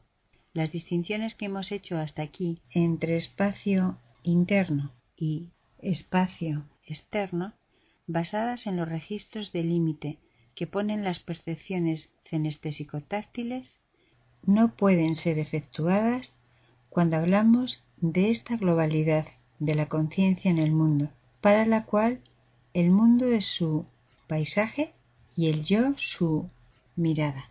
Este modo de estar, la conciencia en el mundo, es básicamente un modo de acción en perspectiva, cuya referencia espacial inmediata es el propio cuerpo, no ya solamente el intracuerpo. Pero el cuerpo, al ser objeto del mundo, es también objeto del paisaje y objeto de transformación. El cuerpo termina deviniendo prótesis de la intencionalidad humana. Si las imágenes permiten reconocer y actuar, conforme se estructure el paisaje en individuos y pueblos, conforme sean sus necesidades. Se abre paréntesis, o lo que consideren que sean sus necesidades, se cierra paréntesis. Así tenderán a transformar el mundo. Discusiones historiológicas. Introducción. Hemos fijado como objetivo de nuestro trabajo dilucidar los requisitos previos necesarios para la fundamentación de la historiología. Está claro que un saber fechado sobre los acontecimientos históricos no basta como para efectuar reclamos acerca de su cientificidad. Tampoco basta con acompañar a la investigación con los recursos que hoy otorgan nuevas técnicas. La historiología no devendrá en ciencia por el solo hecho de quererlo, o de hacer ingeniosos aportes, o de obtener logros informativos suficientes, sino por sortear las dificultades que presenta un preguntar por la justificación de sus premisas iniciales. Este escrito no trata siquiera acerca del modelo ideal o deseable de construcción histórica, sino de la posibilidad del construir histórico coherente. Desde luego, en el presente opúsculo no se entiende a la historia en el sentido que clásicamente se dio a ese término. Recordemos que en su Historia Animalium, Aristóteles describió a la historia como una actividad de búsqueda de la información. Tal actividad, con el tiempo, quedó convertida en simple relato de acontecimientos sucesivos. Y así la historia se abre paréntesis o historiografía se cierra paréntesis. Terminó siendo un conocimiento de hechos ordenados cronológicamente, siempre dependiente de materiales informativos disponibles, que en ocasiones fueron escasos o a veces superabundantes. Pero lo más desconcertante aconteció cuando se presentó a todas esas piezas obtenidas por investigación como la realidad histórica misma, dando por supuesto que el historiador no establecía un orden, no priorizaba la información y no estructuraba su relato sobre la base de selección y expurgación de las fuentes utilizadas. De ese modo, se llegó a creer que la tarea historiológica no era interpretativa. Los defensores de tal actitud hoy reconocen algunas dificultades técnicas y metodológicas, pero insisten en que su trabajo es válido por cuanto su intención está dedicada al respeto por la verdad histórica. Se abre paréntesis en el sentido del no falseamiento de los hechos. Se cierra paréntesis y a la vigilancia por evitar todo forzamiento metafísico a priori. De lo anterior resulta que la historiografía ha devenido en una suerte de eticismo larvado, justificado como rigor científico, que parte de considerar a los fenómenos históricos vistos desde afuera, atropellándose el hecho del mirar del historiador y por consiguiente del distorsionar del historiador. Queda claro que no tendremos en cuenta la postura comentada. Para nosotros será de mayor interés una interpretación de la historia o bien una filosofía de la historia que vaya más allá del pulcro relato. Se abre paréntesis o de la simple crónica, según ironizara Benedetto Croce. Se cierra paréntesis. En todo caso, no nos preocupará que tal filosofía tenga por base una sociología, una teología o hasta una psicología con tal de que sea mínimamente consciente de la construcción intelectual que acompaña al quehacer historiográfico. Para terminar, usaremos a menudo el término historiología en lugar de historiografía o historia, ya que estos dos últimos han sido utilizados por tantos autores y con implicaciones tan diversas que sus significados resultan hoy equívocos. En cuanto al primero, al término historiología, lo tomaremos en el sentido en que lo acuñara Ortega. Nota 1.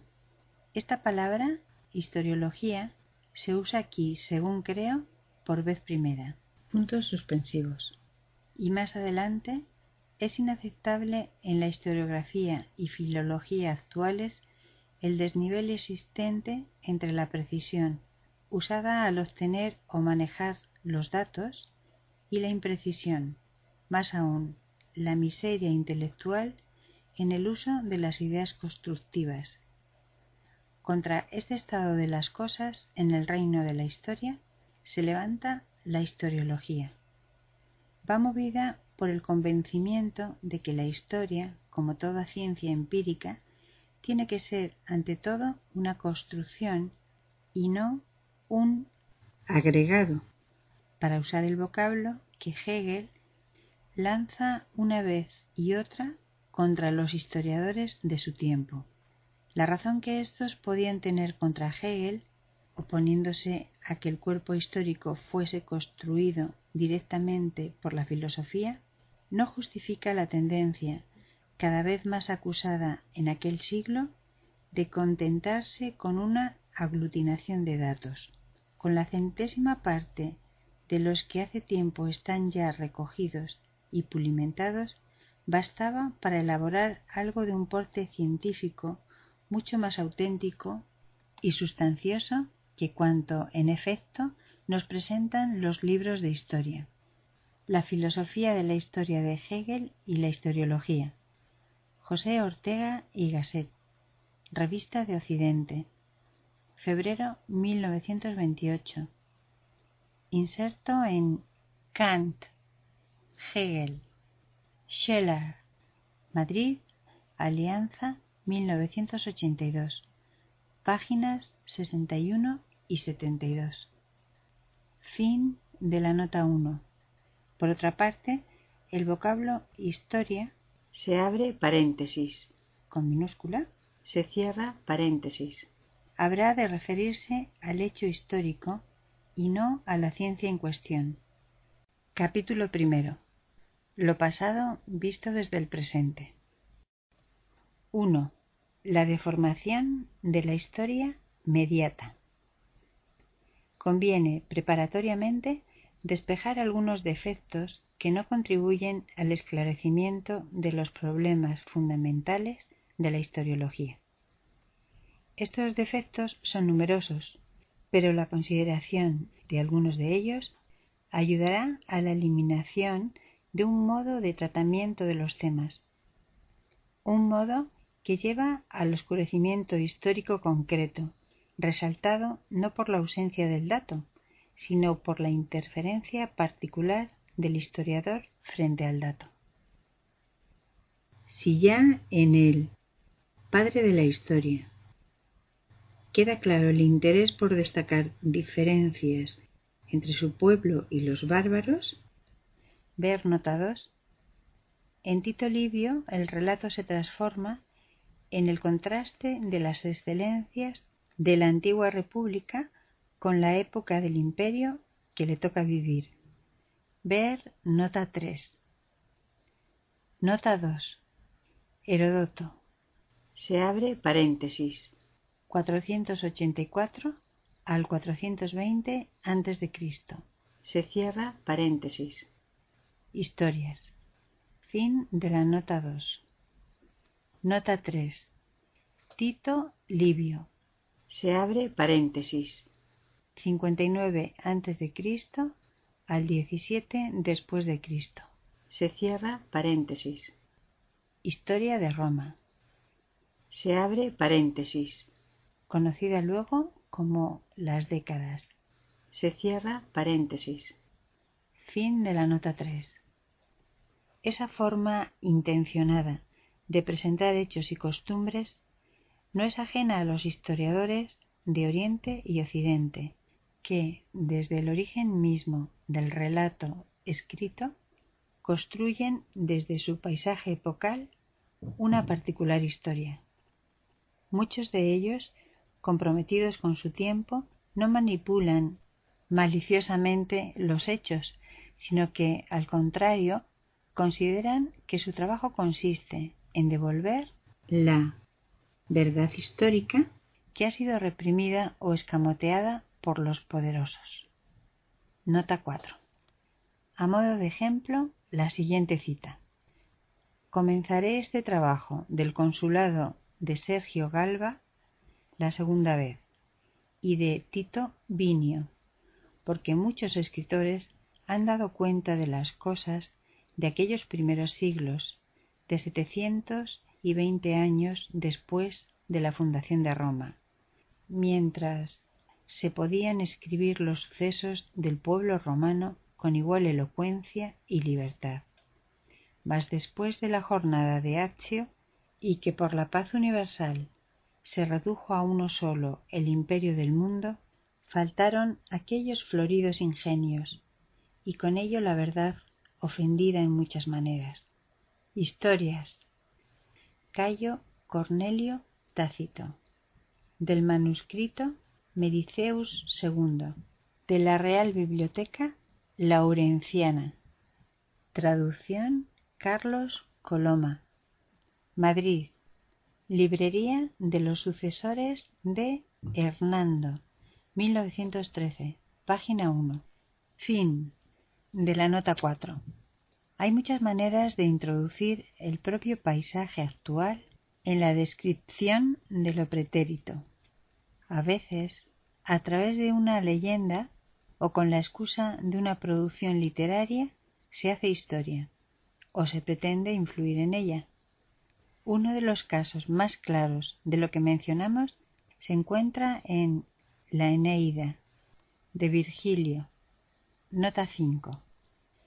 Virgilio vivió entre el 70 y el 19 a.C. El poeta comienza su obra maestra una vez que Octavio César, luego de la batalla de Accio, consolida el imperio. Para ese entonces, Virgilio era una celebridad reconocida por sus producciones. Las bucólicas y las geórgicas. Pero es a partir de su nuevo trabajo cuando cuenta con todos los favores del emperador. Desde luego que no se trata de un palaciego como Teócrito o de un mercenario como Píndaro, pero de todas maneras es alguien estimulado en la dirección de los intereses oficiales. Virgilio pone en la epopeya de Eneas la genealogía de Roma. La historia se retrotrae al fin de la guerra de Troya. Los dioses profetizan a Eneas que de él saldrá una progenie que gobernará al mundo. En el escudo que Vulcano forja al héroe, aparecen los cuadros históricos de lo que vendrá, llegando hasta la figura central de César Augusto, un emperador que traerá la paz universal. En Virgilio, el sentido de la historia es divino, porque son los dioses quienes enderezan las acciones humanas hacia sus propios designios.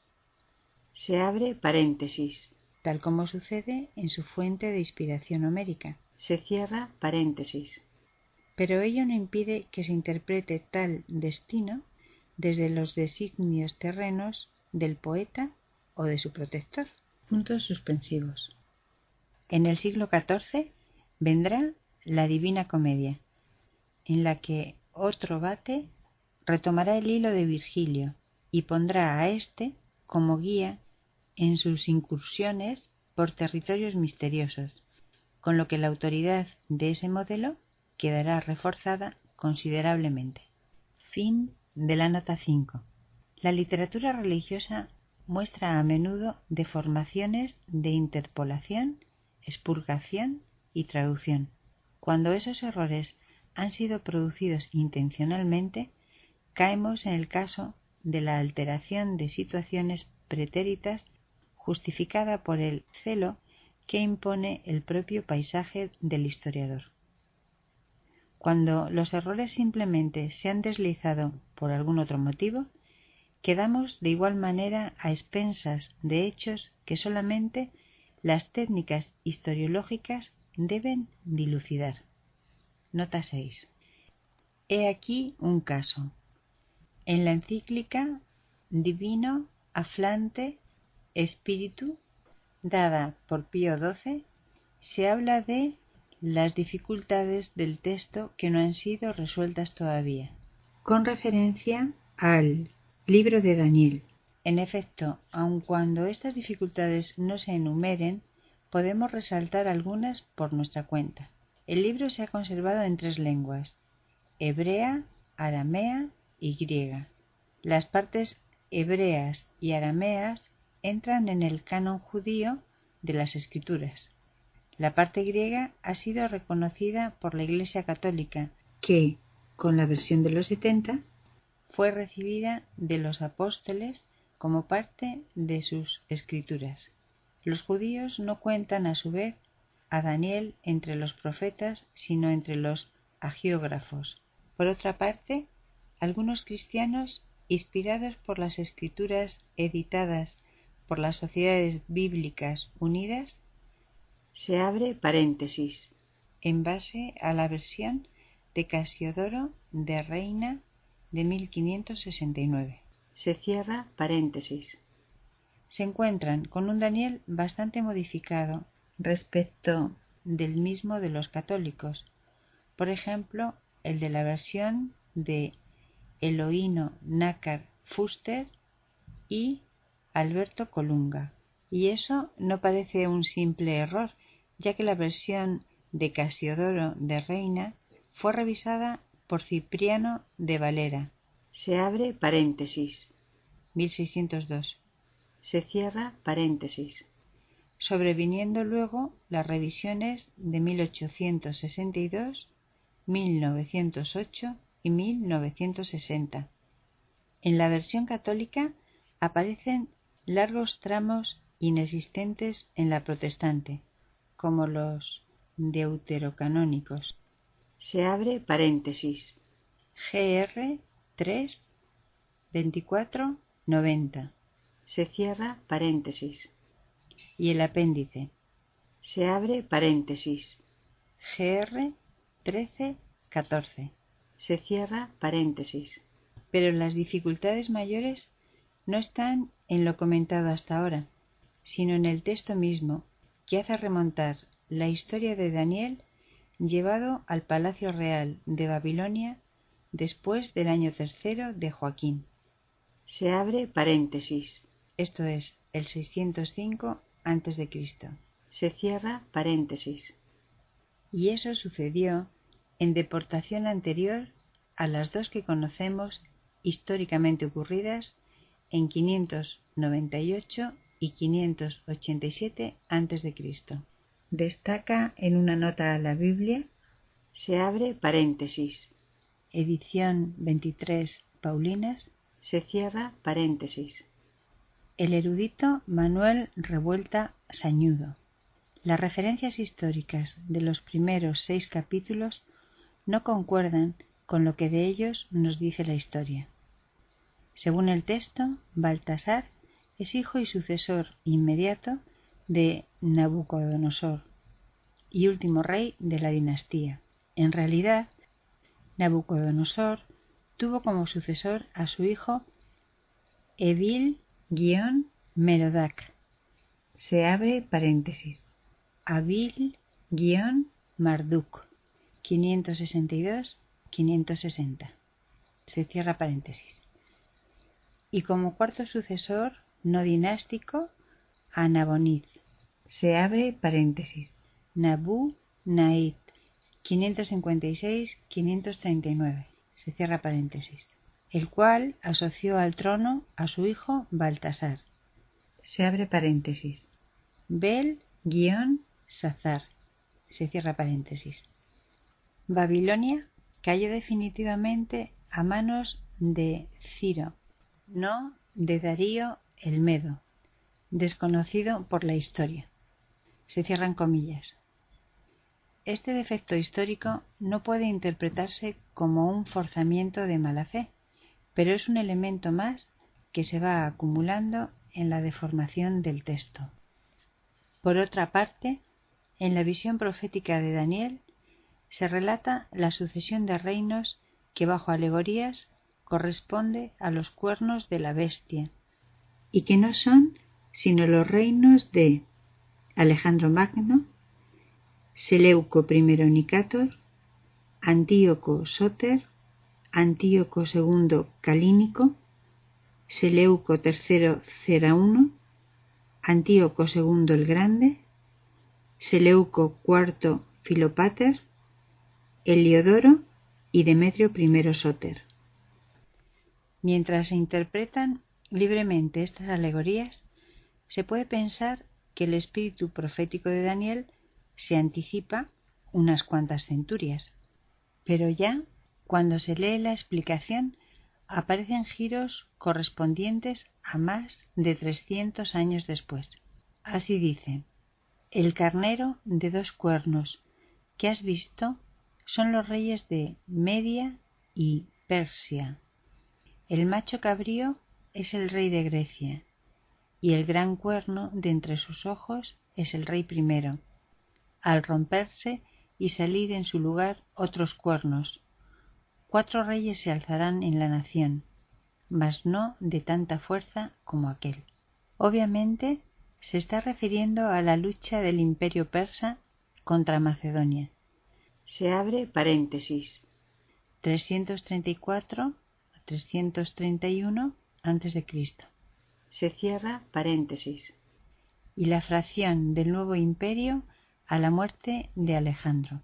Daniel aparece profetizando acontecimientos que ocurren 250 años después, cuando en realidad las interpolaciones son probablemente del siglo I Cristo, bajo influencia de los macabeos, o bien algo más adelante bajo influjo cristiano.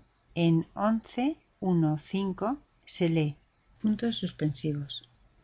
Habrá todavía tres reyes en Persia, y el cuarto acumulará más riquezas que los otros. Cuando por sus riquezas sea poderoso, se levantará contra el reino de Grecia, pero se alzará en éste un rey valeroso, que dominará con gran poder y hará cuanto quiera, y cuando esté en la altura se romperá su reino, y será dividido hacia los cuatro vientos. No será de sus descendientes, ni ya tan poderoso como fue, pues será dividido y pasará a otros distintos a ellos.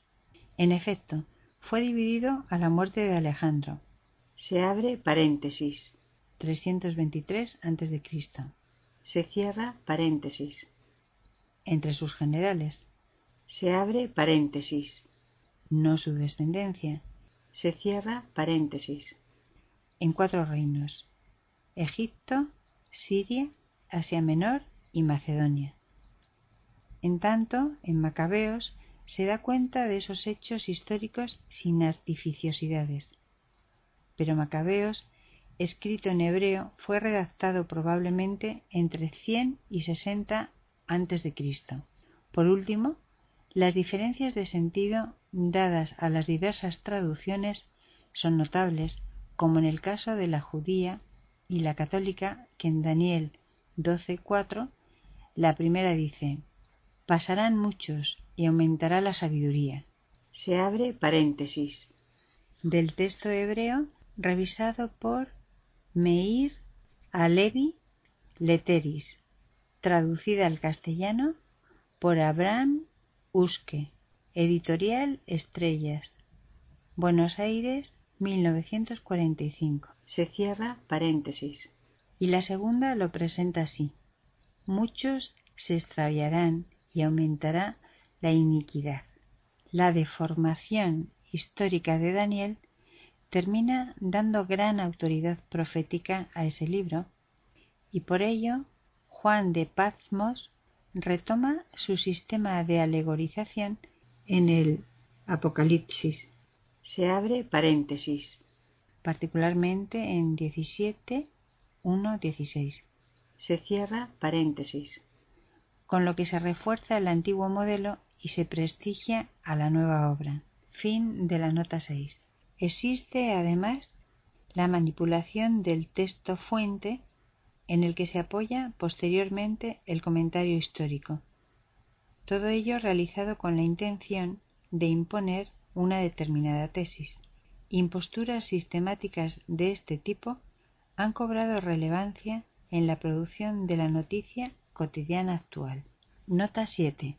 La actividad de sistemática manipulación de la información cotidiana ha sido tratada no solamente por estudiosos del tema y por historiógrafos, sino también por escritores de ficción, entre los cuales George Orwell, en su 1984, da algunas de las más acabadas descripciones. Fin de la nota 7. Por otra parte, el exceso de simplificación y la estereotipia no es de los defectos menores y cuenta con la ventaja del ahorro de esfuerzo al dar una interpretación global y definitiva sobre los hechos, peraltando o descalificando de acuerdo a un modelo más o menos aceptado. Lo grave de este procedimiento es que permite construir historias sustituyendo los datos por habladurías o informaciones de segunda mano. Hay, pues, numerosas deformaciones, pero seguramente la menos evidente se abre paréntesis y la más decisiva se cierra paréntesis. Es aquella que está puesta no en la pluma del historiador, sino en la cabeza del que lee al historiador y lo acepta o descarta conforme la descripción se ajuste a sus particulares creencias e intereses o a las creencias e intereses de un grupo, pueblo o cultura en un preciso momento histórico. Esta suerte de censura personal o colectiva no puede ser discutida porque está tomada como la realidad misma y son solamente los acontecimientos en su choque con lo que se cree que es la realidad, los que finalmente barren con los prejuicios hasta ese momento aceptados. Desde luego, cuando hablamos de creencias, nos estamos refiriendo a esas suertes de formulaciones antepredicativas de Husserl, que son usadas tanto en la vida cotidiana como en ciencia. Por tanto, es indiferente que una creencia tenga raíz mítica o científica, ya que en todos los casos se trata de antepredicativos implantados antes de cualquier juicio racional. Nota 8. Nuestro punto de vista, según el cual se aprehende al hecho histórico, no como éste es, sino como se lo quiere entender, está justificado por lo expuesto y no se apoya en la perspectiva kantiana, negadora del conocimiento de la cosa en sí, o en un relativismo escéptico respecto del objeto de conocimiento histórico. En este mismo sentido, hemos dicho en otro lugar, desde luego que se continuará entendiendo el proceso histórico como el desarrollo de una forma que, en suma, no será sino la forma mental de quienes así ven las cosas. Y no importa a qué tipo de dogma se apele, porque el trasfondo que dicte tal adhesión siempre será aquello que se quiera ver. El paisaje humano. Se abre paréntesis. Inserto en Humanizar la Tierra. Se cierra paréntesis. Silo, Buenos Aires, Planeta, 1989, página 107. Fin de la nota 8. Historiadores y hasta arqueólogos de distintas épocas cuentan con amargura las dificultades que tuvieron que sortear para obtener datos que estaban prácticamente eliminados porque se los consideraba irrelevantes y fueron precisamente los hechos abandonados o descalificados por el buen sentido los que provocaron un vuelco fundamental en la historiología. Nota 9. Recordemos como ejemplo el caso de Schellemann y sus dolorosos descubrimientos. Fin de la nota 9. Hemos visto cuatro defectos en el tratamiento del hecho histórico que quisiéramos mencionar sumariamente para, en lo posible, no volver a ellos y descartar toda obra que esté inmersa en esa particular manera de encarar los temas.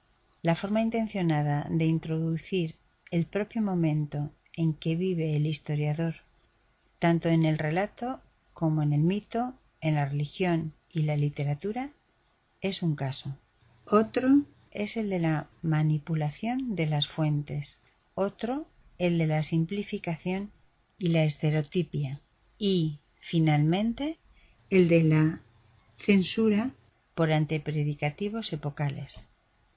No obstante, si alguien hiciera explícitos o manifestara la ineludibilidad de tales errores, podría ser considerado con interés, por cuanto su presentación se ha hecho reflexiva y puede asistirse racionalmente a su desarrollo. Afortunadamente, este caso es frecuente y nos permite una discusión fecunda. Nota 10. Muchos historiadores han razonado en otros campos, como Borgner, con su Streckchen und Einfühlung, aplicada al estudio del estilo del arte. Como tal estudio debe apelar indefectiblemente a una concepción del hecho histórico, este autor psicologiza la historia del arte. Se abre paréntesis. Y psicologiza a las interpretaciones históricas de lo artístico. Se cierra paréntesis. Haciendo una violenta pero consciente declaración sobre su propio punto de vista. He aquí la consecuencia de un error profundamente arraigado sobre la esencia del arte en general. Este error tiene su expresión en la creencia, sancionada por muchos siglos, de que la historia del arte es la historia de la capacidad artística y que el fin evidente y constante de esa capacidad es la reproducción artística de los modelos naturales. De esta manera, la creciente verdad y naturalidad de lo representado fue estimada como progreso artístico. Nunca se planteó la cuestión de la voluntad artística, porque esa voluntad parecía fija e indiscutible. Sólo la capacidad fue problema de valoración. Nunca, empero, la voluntad. Creyóse, pues, realmente que la humanidad había necesitado milenios para aprender a dibujar con exactitud, esto es, con verdad natural. Creyóse realmente que la producción artística queda en cada momento determinada por un progreso o un retroceso en la capacidad. Pasó inadvertido el conocimiento, tan cercano, sin embargo, y hasta tan obligado para el investigador, que quiera comprender muchas situaciones en la historia del arte, de que esa capacidad es sólo un aspecto secundario que recibe propiamente su determinación y su regla de la voluntad, factor superior y único determinante. Mas la actual investigación en la esfera del arte no puede ya, como hemos dicho, prescindir de ese conocimiento. Para ella ha de ser axiomática la máxima siguiente. Se ha podido todo lo que se ha querido, y lo que no se ha podido es porque no estaba en la dirección de la voluntad artística. La voluntad, que antes pasaba por indiscutible, se convierte ahora en el problema mismo de la investigación, y la capacidad queda excluida como criterio de valor. La esencia del estilo gótico. Guillermo Borgna, Revista de Occidente, Argentina, Buenos Aires, 1948 páginas 18 y 19. Fin de la nota 10. 2. La deformación de la historia inmediata. Cualquier autobiografía, cualquier relato sobre la propia vida, se abre paréntesis, que aparece como lo más indubitable, inmediato y conocido para uno mismo, se cierra paréntesis. Sufre innegables distorsiones y alejamientos de los hechos que ocurrieron. Estamos dejando de lado toda traza de mala fe, si esto es posible, suponiendo que el mencionado relato es para uno mismo, no para un público externo. Bien podríamos apoyarnos en un diario personal y al releerlo constatar que 1. Los hechos escritos casi en el mismo momento de ocurrir fueron enfatizados en ciertos nudos significantes para aquel momento, pero irrelevantes para el momento actual. Se abre paréntesis. El autor podría ahora pensar que debería haber consignado otros aspectos y que de reescribir su diario lo haría de manera muy diferente. Se cierra paréntesis. 2. Que la descripción tiene carácter de reelaboración de lo ocurrido como estructuración de una perspectiva temporal diferente a la actual. 3. Que las valorizaciones de los hechos corresponden a una escala muy diferente a la de este momento. 4. Que variados y a veces compulsivos fenómenos psicológicos, apoyados en el pretexto del relato, han teñido fuertemente las descripciones al punto de avergonzar hoy al lector por el autor que éste fue. Se abre paréntesis. Por la candidez, o la perspicacia forzada, o la alabanza desmedida, o la crítica injustificada, etc. Se cierra paréntesis. Y así hay una quinta y sexta y séptima consideración que hacer respecto a la deformación del hecho histórico personal. ¿Qué no habrá de ocurrir entonces a la hora de describir hechos históricos? Se abre paréntesis. No vividos por nosotros. Se cierra paréntesis. Previamente interpretados por otros. De esta suerte, la reflexión histórica se hace desde la perspectiva del momento histórico del que reflexiona y con ello se vuelve al suceso modificándolo. En la línea de pensamiento desarrollada más arriba, parece destacarse un cierto escepticismo respecto a la fidelidad de la descripción histórica. Sin embargo, la intención no está puesta en ese punto, por cuanto ya hemos admitido, desde el comienzo de este escrito, la construcción intelectual que opera en la tarea de historiar. Lo que nos mueve a poner las cosas de este modo es la necesidad de advertir que la propia temporalidad y perspectiva del historiador son temas ineludibles de la consideración historiológica, porque ¿cómo es que se produce tal distancia entre el hecho y su mención? ¿Cómo es que la mención misma varía con el transcurrir? ¿Cómo es que transcurren los hechos fuera de la conciencia? ¿Y qué grado de relación existe entre la temporalidad vivencial y la temporalidad del mundo sobre el que opinamos y sustentamos nuestros puntos de vista? Estas son algunas de las preguntas que deben ser contestadas si es que se quiere fundamentar cabalmente no ya una historiología consagrada como ciencia, sino la posibilidad de que ésta exista como tal. Se podrá argumentar que la historiología se abre paréntesis o historiografía se cierra paréntesis. Ya existe de hecho, sin duda, pero tal cual están las cosas, ésta posee más las características de un saber que de una ciencia. Capítulo segundo. Lo pasado visto sin el fundamento temporal. 1. Concepciones de la historia. Desde hace pocos siglos ha comenzado a buscarse una razón o un sistema de leyes que explique el desarrollo de los hechos históricos, pero sin dar cuenta de la naturaleza de los hechos mismos. Para estos autores ya no se trata simplemente de relatar acontecimientos, sino de establecer un ritmo o una forma que pueda ser aplicada a ellos. Mucho se ha discutido también sobre el sujeto histórico y una vez aislado se ha pretendido colocar en él al motor de los hechos. Se trate del ser humano, de la naturaleza o de Dios, nadie nos ha explicado qué es esto del cambio o del movimiento histórico.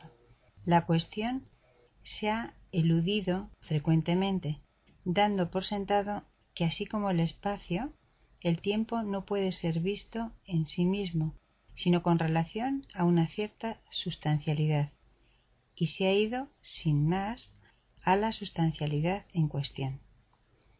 De todo ello ha resultado una especie de rompecabezas preparado por un niño, en el que las piezas que no encajaban se forzaron para que entraran en el juego. En los numerosos sistemas en que aparece un rudimento de historiología, todo el esfuerzo parece apuntar a justificar la fechabilidad, el momento de calendario aceptado, desmenuzando cómo ocurrieron, por qué ocurrieron o cómo deberían haber ocurrido las cosas sin considerar qué es esto del ocurrir, cómo es posible, en general, que algo ocurra. A esta forma de proceder en materia historiológica la hemos llamado historia sin temporalidad. He aquí algunos de los casos que presentan esas características. Que Vico, ver nota 11, aportara un nuevo punto de vista al tratamiento de la historia y que pase por ser, en alguna medida, el iniciador de lo que posteriormente fue conocido como historiografía, nada dice respecto del fundamento de esa ciencia en él. Nota 11.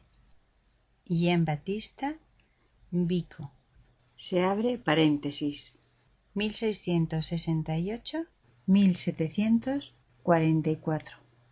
Se cierra paréntesis. Fin de la nota 11. En efecto, si bien destaca la diferencia entre conciencia de la existencia y ciencia de la existencia, y en su reacción contra Descartes enarbola el conocimiento histórico, no llega por esto a explicar el hecho histórico en cuanto tal. Sin duda, su gran aporte radica en tratar de establecer 1. Una idea general sobre la forma del desarrollo histórico. 2. Un conjunto de axiomas. Y 3. Un método. Se abre paréntesis. Metafísico y filológico. Se cierra paréntesis. Nota 12. Esta es la temática de la parte primera, segunda y quarta de su Principi di scienza nuova d'intorno alla natura delle nazioni, per li quali si ritrovano altri principi del diritto naturale delle genti. Fin de la nota 12. Por otra parte, define esta ciencia debe ser una demostración, por así decirlo, del hecho histórico de la providencia, pues debe ser una historia de las órdenes que ella ha dado a la gran ciudad del género humano, sin previsión ni decisión humana alguna, y muy frecuentemente contra los mismos propósitos de los hombres. Por tanto, aunque este mundo haya sido creado en un tiempo particular, sin embargo, las leyes que la providencia ha puesto en él son universales y eternas. Nota 13. Ciencia Nueva. Jean Batista Vico. Buenos Aires, Aguilar, 1981. Página 186. Fin de la nota 13. Con lo cual, Vico establece que esta ciencia debe ser una teología civil razonada de la providencia divina. Ver nota 14. Y no una ciencia del hecho histórico en cuanto tal. Nota 14. Opus Citatum. Página 186. Par. 342. Fin de la nota 14. Vico, afectado por Platón y el agustinismo, se abre paréntesis. En su concepción de una historia que participa de lo eterno, se cierra paréntesis. Anticipa numerosos temas del romanticismo. Nota 15. La filosofía de Giambattista Vico e l'età barocca. Lorenzo Giuso. Fin de la nota 15. Desconociendo la capacidad ordenadora del pensar claro y distinto, trata de penetrar el aparente caos de la historia. Su interpretación cíclica como curso y recurso sobre la base de una ley de desarrollo de tres edades divina. Se abre paréntesis, en la que priman los sentidos. Se cierra paréntesis. Heroica. Se abre paréntesis. Fantasía. Se cierra paréntesis. Y humana. Se abre paréntesis. Razón. Se cierra paréntesis. Va a influir poderosamente en la formación de la filosofía de la historia. No se ha destacado suficientemente el nexo que une a Vico con ver nota 16. Pero si en este reconocemos el nacimiento de la filosofía de la historia, ver nota 17, y no simplemente la recopilación histórica propia de la Ilustración, debemos conceder a aquel o la anticipación o la influencia directa en el surgimiento de esta disciplina. Nota 16. Johann Heder. Se abre paréntesis. 1744-1803. Se cierra paréntesis. Fin de la nota 16. Nota 17. En realidad, se trata de una concepción biocultural de la historia, pero no por ello menos filosófica que cualquier otra. En cuanto a designación, es Voltaire uno de los primeros en hablar de filosofía de la historia. Fin de la nota 17.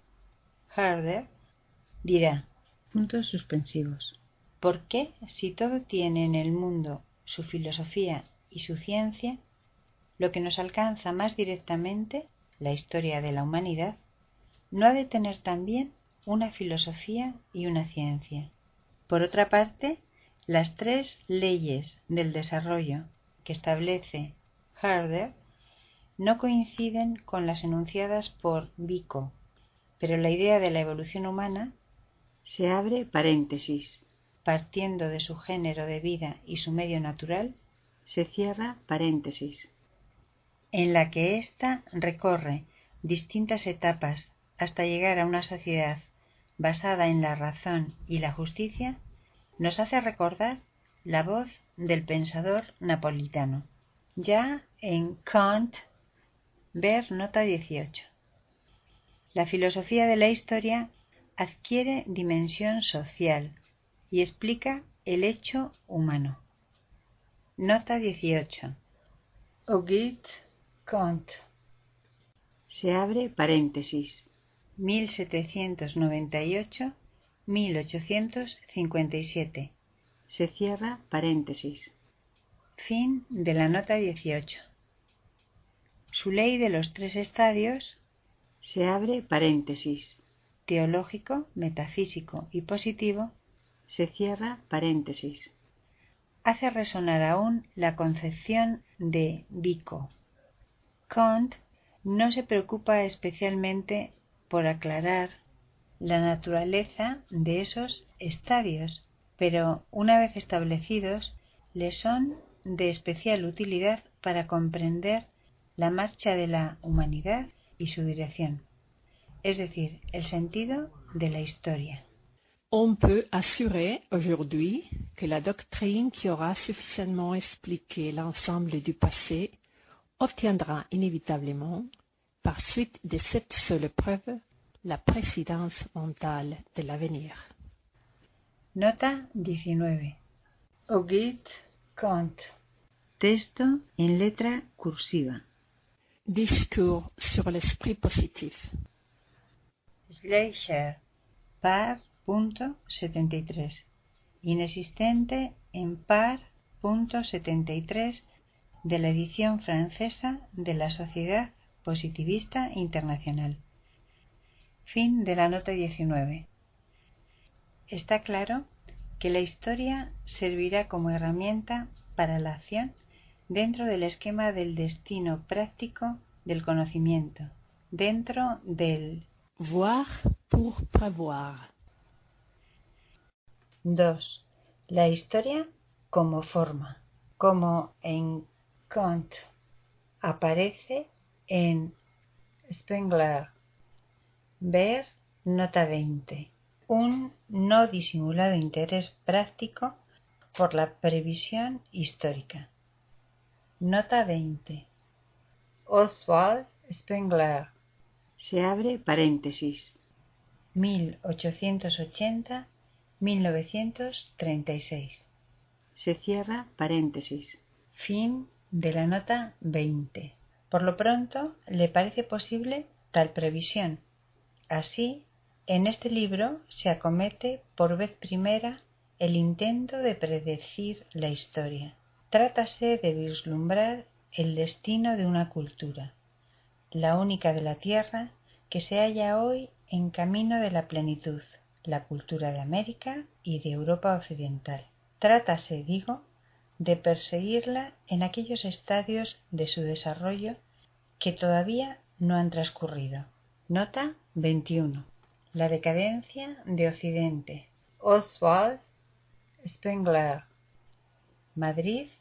Espasa Calpe. 1976. 1. Introducción. Fin de la nota 21.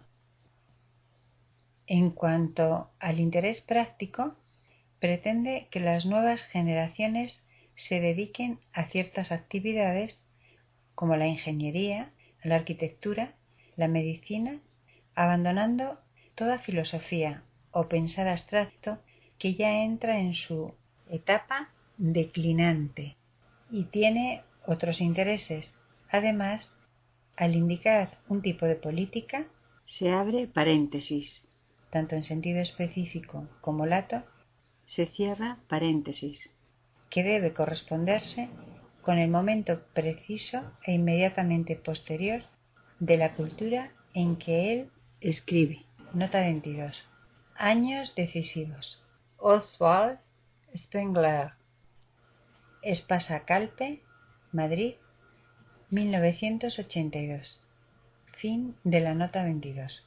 Para Comte, todavía podía ser comprendida la historia a escala humana. Su ley de los tres estadios era válida tanto para la humanidad como para el individuo en su desarrollo. Ya para Spengler, la historia se deshumaniza y se convierte en protoforma biográfica universal, que solo tiene que ver con el hombre biológico, se abre paréntesis, como con el animal y la planta, se cierra paréntesis. En tanto a éste le sucede el nacimiento, la juventud, la madurez y la muerte. La visión spengleriana de la civilización como último momento de la cultura no ha impedido que Toynbee, ver nota 23, tome a la civilización como unidad de investigación. Nota 23. Arnold Toynbee. Se abre paréntesis. 1899-1975. Se cierra paréntesis. Fin de la nota 23. En efecto, ya en la introducción de su Estudio de la historia, Toynbee discute el problema de la unidad mínima histórica y descarta la historia nacional como aislada e irreal, ya que ésta se corresponde con múltiples entidades que abarcan una región más amplia. Importa para él, sobre todo, el estudio comparativo entre civilizaciones.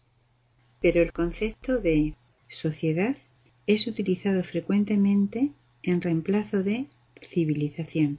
Lo más interesante se abre paréntesis. Para nuestros fines se cierra paréntesis. Está en la interpretación del proceso histórico.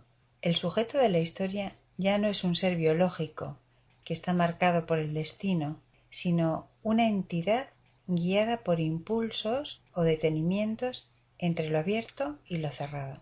Una suerte de retorrespuesta da cuenta del movimiento social, pero ni el impulso es considerado en estricto sentido bersoniano, ni la concepción del reto-respuesta es una simple traspolación de la idea de estímulo-respuesta, de reflejo, como en Pavlov. Por último, a su entender, las grandes religiones trascienden la desintegración de las civilizaciones y son las que nos permiten intuir un plan y un propósito en la historia. En todo caso, la acomodación de su modelo a una cierta forma histórica lo mantiene afuera de la comprensión de la temporalidad. Capítulo tercero. Historia y temporalidad. 1. Temporalidad y proceso. Ya Hegel nos había enseñado a distinguir se abre paréntesis en el tercer libro, segunda sección de su Ciencia de la Lógica, se cierra paréntesis entre procesos mecánicos, químicos y vitales. Así, el resultado del proceso mecánico ya no se halla preexistente a sí mismo. Su fin no se halla en su comienzo, como acontece con la finalidad. El producto es una determinación puesta en el objeto como de modo extrínseco. Su proceso es, además, externidad que no altera su mismidad y que no se explica por ella. Más adelante nos dirá, el propio quimismo es la propia negación de la objetividad indiferente y de la exterioridad de la determinación, todavía afectado por la independencia inmediata del objeto y por la exterioridad. En consecuencia, no es todavía, por sí, aquella totalidad de la autodeterminación que resulta de él y en la que más bien él se elimina. En el proceso vital aparecerá la finalidad en tanto el individuo viviente se pone en tensión contra su presuposición originaria y se coloca como sujeto en sí y por sí, frente al presupuesto mundo objetivo, puntos suspensivos.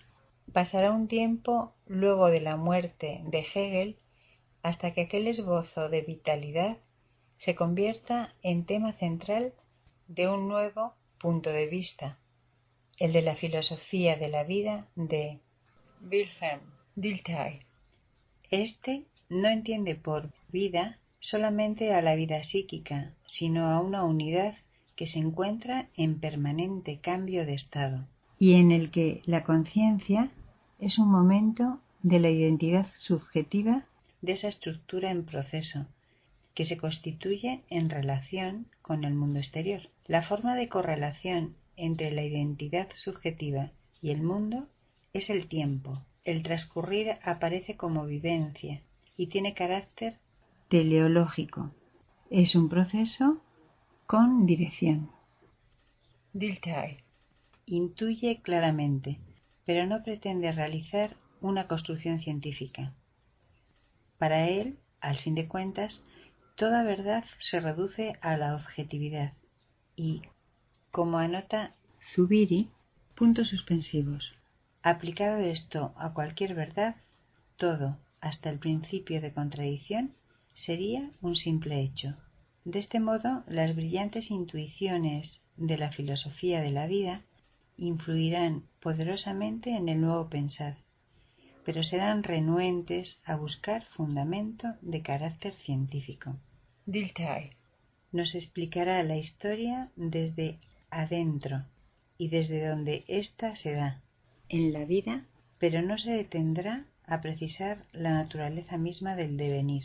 Es aquí donde encontramos a la fenomenología que promete, luego de fatigosos rodeos, enfrentarnos a los problemas de fondo de la historiología.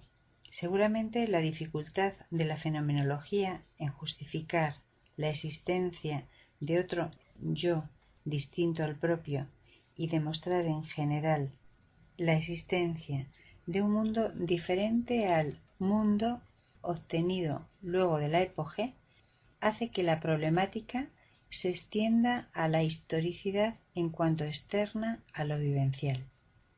Es tema remanido que el solipsismo fenomenológico hace de la subjetividad una mónada sin puertas ni ventanas, siguiendo aquella figura cara a Leibniz. Pero ¿son en verdad así las cosas? Si este fuera el caso, la posibilidad de dotar a la historiología de principios indubitables como los que obtiene la filosofía en tanto ciencia estricta, se vería seriamente comprometida.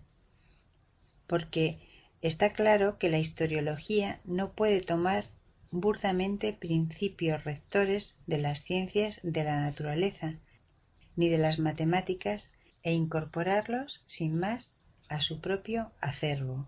Acá estamos hablando de la justificación en tanto ciencia y, si es el caso, se debe asistir a su surgimiento sin apelar tampoco a la simple evidencia de la existencia del hecho histórico para luego derivar de él la ciencia histórica. A nadie se le puede escapar la diferencia que existe entre la ocupación sobre una región de hechos y el hacer ciencia sobre tal región. Tal cual Husserl comenta en su discusión con Dilthey. No se trata de dudar de la verdad de hecho, se trata de saber si puede ser justificada tomándola como universalidad de principio. El gran problema que rodea a la historiología está en que mientras no se comprenda la naturaleza del tiempo y de la historicidad, la noción de proceso aparecerá injertada en sus explicaciones, y no las explicaciones serán derivadas de tal noción. Por ello insistimos en que un pensar estricto debe hacerse cargo del problema, pero la filosofía ha tenido que renunciar una y otra vez a explicar esto mientras trató de ser ciencia positiva, como en Kant, ciencia de la lógica, como en Hegel, crítica del lenguaje, como en Wittgenstein, o ciencia del cálculo proposicional, como en Russell. Y por ello, cuando la fenomenología efectivamente aparece cumpliendo con los requisitos de una ciencia estricta, nos preguntamos si no está en ella la posibilidad de la fundamentación de la historiología. Para que esto ocurra debemos despejar algunas dificultades.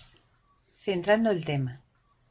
La insuficiente respuesta sobre la historicidad en Husserl está dada por un incompleto desarrollo de este punto en particular o ¿Es la fenomenología la que está impedida de hacer ciencia de la intersubjetividad, de la mundanidad y, en definitiva, de los hechos temporales externos a la subjetividad? Nota 24. En una nota a las Meditaciones cartesianas, Mario Presas hace las siguientes observaciones.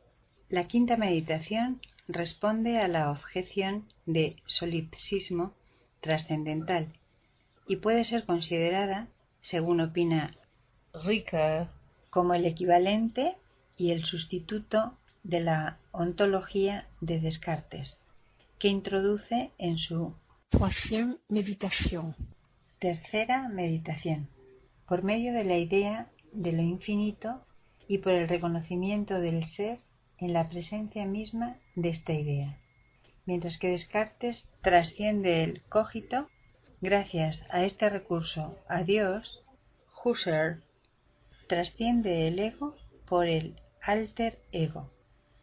Así pues, busca en una filosofía de la intersubjetividad el fundamento superior de la objetividad, que Descartes buscaba en la veracitas divina. Consultar Paul Ricoeur, Études sur les méditations cartésiennes de Husserl. en Revue philosophique de Leuven.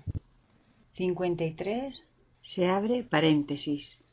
1954 se cierra paréntesis. Página 77 el problema de la intersubjetividad ya se le había planteado a Husserl con motivo de la introducción de la reducción.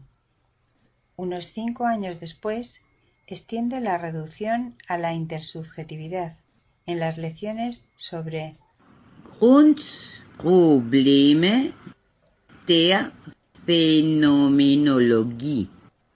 dictadas en el semestre de invierno de 1910-1911 en Gotinga.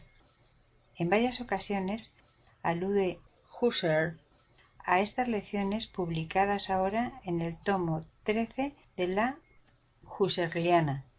Sobre todo, consultar Formale und transzendentale Logik. página 215, nota.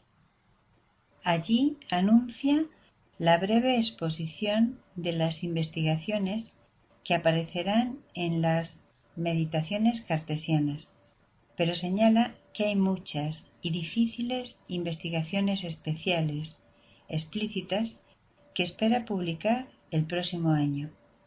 Como es sabido, Husserl no llegó a publicar estas investigaciones explícitas sobre temas especiales de la intersubjetividad. Puntos suspensivos. Meditaciones cartesianas. Edmund. Husserl. Madrid. Ediciones Paulinas. 1979. Nota página 150. Fin de la nota 24. Dice en Meditaciones cartesianas, si pudiera mostrar que todo lo constituido como propiedad y por tanto también el mundo reducido pertenece a la esencia concreta del sujeto constituyente como determinación interior inseparable, entonces en la autoexplicitación del yo se encontraría su mundo propio como en el interior. y, por otra parte, recorriendo este mundo directamente, el yo se encontraría a sí mismo como miembro de las exterioridades del mundo y distinguiría entre el mismo y el mundo exterior, lo cual invalida en gran medida lo establecido en la ideas relativas a una fenomenología pura y una filosofía fenomenológica, en el sentido de que la constitución del yo, como yo y mundo circundante, pertenece al campo de la actitud natural. Hay una gran distancia entre la tesis de 1913, se abre paréntesis, ideas, se cierra paréntesis, y la de 1929, se abre paréntesis, quinta meditación cartesiana, se cierra paréntesis. Esta última es la que nos acerca al concepto de apertura, de ser abierto al mundo como esencialidad del yo. Ahí se encuentra el hilo conductor que permitirá a otros pensadores encontrarse con el ser ahí, sin tratarse de un yo fenomenológico aislado que no podría constituirse sino en su existencia o, como diría Dilthey, en su vida. Daremos un rodeo antes de reencontrar a Husserl cuando Aben Hassan. Ver nota 25. Explica que el hacer humano se efectúa para despreocuparse, muestra que el ponerse antes está en la raíz del hacer. Nota 25. Citado en artículo Cuidado, Diccionario de Filosofía. José Ferrater Mora. Madrid, Alianza 1984. Fin de la cita 25. Si sobre la base de ese pensar se montara una historiología vista desde afuera, seguramente se trataría de explicar los hechos históricos por distintos modos del hacer con referencia a esa suerte de despreocupación. Si en cambio alguien tratara de organizar la mentada historiología vista desde adentro, procuraría dar razón del hecho humano histórico desde la raíz del ponerse antes. Resultarían, pues, dos tipos bien diferentes de exposición, de búsqueda y de verificación. El segundo caso se acercaría a una explicitación de las características esenciales del hecho histórico en tanto producido por el ser humano. Y el primero quedaría en explicación psicologista y mecánica de la historia, sin entenderse cómo el simple despreocuparse puede engendrar procesos y ser el mismo proceso. Pues bien, esta forma de entender las cosas ha primado hasta el momento actual en diversas filosofías de la historia. Esto no las ha alejado demasiado de lo que ya Hegel nos participara cuando estudiaba los procesos mecánicos y químicos. Es claro que semejantes posturas resultan admisibles hasta antes de Hegel, pero a partir de sus explicaciones insistir en ello denota, cuando menos, cortedad intelectual difícilmente compensada por la simple erudición histórica. Aben Hassan destaca el hacer como un alejamiento de lo que nosotros podemos llamar el ponerse antes o el pre-ser se ya en. Se abre paréntesis. El mundo se cierra paréntesis. Como ser cabe, heideggeriano. Toca la estructura fundamental humana en tanto la existencia es proyección y en esta proyección el existente juega su destino. Si ponemos las cosas del modo antedicho, nos remitimos a una exégesis de la temporalidad, por cuanto la comprensión que se tenga de ella permitirá entender el proyecto, el ponerse antes. Tal exégesis no es accesoria, sino ineludible. No habrá forma de saber cómo la temporalidad ocurre en los hechos, cómo a estos se los puede temporizar en una concepción histórica, si no se da razón de la intrínseca temporalidad de quienes los producen. Así se convendrá acordar o la historia es un ocurrir que ubica al ser humano en calidad de epifenómeno y, en tal caso, sólo podemos hablar de historia natural, se abre paréntesis, por lo demás injustificada sin construcción humana, se cierra paréntesis. O hacemos historia humana, se abre paréntesis, por lo demás justificadora de cualquier construcción, se cierra paréntesis. Particularmente adherimos a lo segundo. Veremos, pues, qué se nos ha dicho de significativo sobre el tema de la temporalidad. Hegel nos ha ilustrado sobre la dialéctica del movimiento, pero no en cuanto a la temporalidad. A esta la define como la abstracción del consumir y la ubica al lado del lugar y del movimiento, siguiendo la tradición de Aristóteles. Se abre paréntesis. Particularmente en la Enciclopedia de las Ciencias Filosóficas, capítulo Filosofía de la Naturaleza. Se cierra paréntesis. Nos dirá que el ser del tiempo es el ahora, pero en tanto ya no es o todavía no es, y por consiguiente como un no ser. Si a la temporalidad se la despoja de su ahora, desde luego que se la convierte en abstracción del consumir, pero subsiste el problema del consumir, en tanto éste transcurre. Por otra parte, no puede aprehenderse como de la posición lineal se abre paréntesis. Según nos explica más adelante, se cierra paréntesis. De infinitos a horas puede obtenerse la secuencia temporal.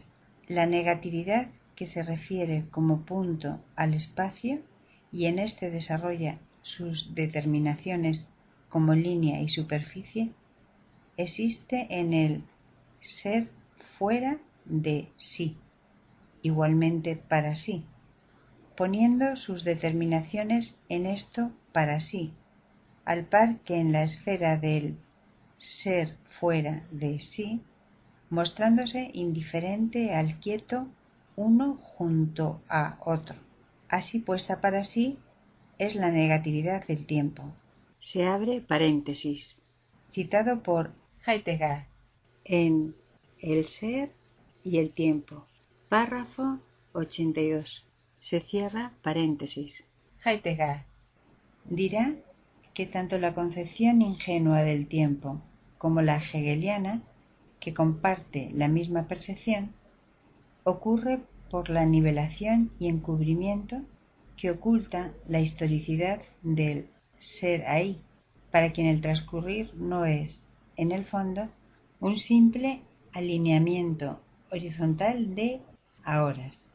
Se trata en realidad del fenómeno del apartar la mirada del fin del ser en el mundo, por medio de un tiempo infinito que, para el caso, podría no ser y con ello no afectar el fin del ser ahí. Nota 26. Es la tesis capital de la exégesis vulgar del tiempo la tesis de que el tiempo es infinito, lo que hace patente de la manera más perentoria la nivelación y encubrimiento del tiempo mundano, y con él de la temporalidad en general, que entraña semejante interpretación. El tiempo se abre paréntesis. Para esta interpretación se cierra paréntesis. Se da inmediatamente como ininterrumpida secuencia de horas. Toda hora es también ya hace un instante o un dentro de un instante. Si la caracterización del tiempo se atiene primaria y exclusivamente a esta secuencia, no cabe radicalmente encontrar en ella en cuanto tal ningún principio ni fin. Cada último ahora es, en cuanto ahora, siempre un ya, un dentro de un instante ya no, o sea, tiempo en el sentido del ya no ahora, del pasado. Cada primera hora es un hace un instante aún no, esto es, tiempo en el sentido del aún no ahora, del porvenir. El tiempo es, de consiguiente, y, por ambos lados, sin fin. Esta tesis acerca del tiempo sólo resulta posible sobre la base del orientarse por él en sí, flotando en el vacío de un transcurso de horas ante los ojos, en que el pleno fenómeno de la hora es encubierto por lo que respecta a la fechabilidad, mundanidad, distensividad y localización en la forma peculiar del ser ahí, y rebajado al nivel de un fragmento irreconocible. Si dirigiendo la atención al ser ante los ojos y el no ser ante los ojos, uno piensa la secuencia de los ahoras, hasta el fin, no cabe encontrar nunca un fin. De aquí de que este pensar el tiempo hasta el fin tiene que pensar siempre más tiempo, se infiere que el tiempo es infinito. El ser y el tiempo. Martin Heidegger, México. Fondo de Cultura Económica. 1980, página 457. Fin de la nota 26. De este modo, ha resultado hasta hoy inaccesible la temporalidad, ocultada por la concepción vulgar del tiempo, que lo caracteriza como un uno tras otro irreversible. ¿Por qué es el tiempo irreversible? De suyo, y justo cuando se atiende exclusivamente al flujo de los ahoras, no se divisa por qué la secuencia de estos no habría de empezar de nuevo en la dirección inversa. La imposibilidad de la inversión tiene su fundamento en el proceder el tiempo público de la temporalidad, cuya temporación, primariamente advenidera, marcha extáticamente a su fin, de tal forma que ya es en el fin. Así es que solamente partiendo de la temporalidad del ser ahí, se puede comprender cómo es inherente a ella el tiempo mundano. Y la temporalidad del ser ahí es una estructura en la que coexisten, se abre paréntesis, pero no uno junto al otro como agregados, se cierra paréntesis, los tiempos pasados y futuros, y estos últimos como proyectos, o más radicalmente, como protensiones. Se abre paréntesis, conforme enseñara Husserl, se cierra paréntesis, necesarias a la intencionalidad. En realidad, el primado del futuro explica el pre-ser se en el mundo como raíz ontológica del ser ahí. Puntos suspensivos. Esto, desde luego, es de enormes consecuencias y afecta nuestra pesquisa historiológica. En boca del mismo Heidegger, la proposición el ser ahí es histórico se revela como una proposición ontológico-existenciaria fundamental. Está muy lejos de expresar una mera comprobación óntica del hecho de que el ser ahí tiene lugar en una historia del mundo. La historicidad del ser ahí es el fundamento de un posible comprender historiográfico, el cual trae a su vez consigo la posibilidad de un desarrollo intencionado de la historiografía como ciencia. Con esto último nos encontramos en el plano de los prerequisitos que necesariamente deben ser develados para justificar el surgimiento de la ciencia histórica. En el fondo, hemos vuelto a Husserl desde Heidegger. Nota 27. A pesar de la declaración de Husserl, puntos suspensivos, nada tengo que ver con la sagacidad heideggeriana, con esa genial falta de cientificidad. Cita por Iso Kerr, tomo 15 de las Husserlianas, siglo XX. Fin de la nota 27.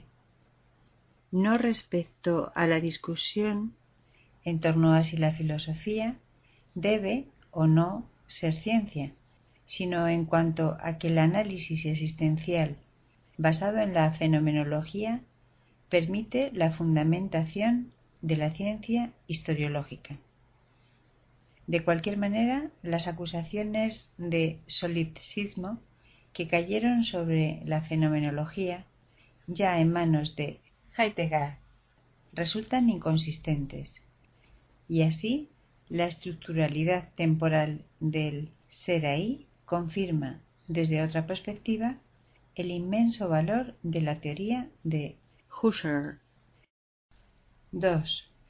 Horizonte y paisaje temporal. No es necesario discutir aquí que la configuración de cualquier situación se efectúa por representación de hechos pasados y de hechos más o menos posibles a futuro, de suerte que, cotejados con los fenómenos actuales, permiten estructurar lo que se da en llamar la situación presente. Este inevitable proceso de representación frente a los hechos hace que éstos, en ningún caso, puedan tener en sí la estructura que se les atribuye. Por ello, cuando hablamos de paisaje, nos estamos refiriendo a situaciones que siempre implican hechos ponderados por la mirada del observador. Ahora bien, si el estudioso de la historia fija su horizonte temporal en el pasado, no por esto llega a un escenario histórico en sí, sino que lo configura de acuerdo a su especial paisaje actual. Estudio sobre el pasado se articula como todo estudio de situación. Se abre paréntesis en lo que a representación se refiere. Se cierra paréntesis.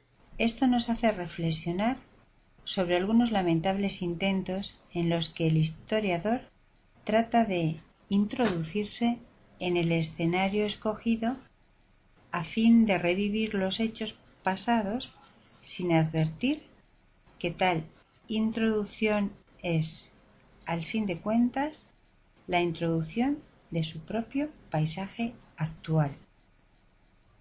A la luz de estas consideraciones, advertimos que un capítulo importante de la historiología debe estar dedicado al estudio del paisaje de los historiadores, ya que a través de su transformación puede vislumbrarse también el cambio histórico. En tal sentido, aquellos tratadistas nos ilustran mejor sobre la época que les tocó vivir que sobre el horizonte histórico que escogieron para su estudio.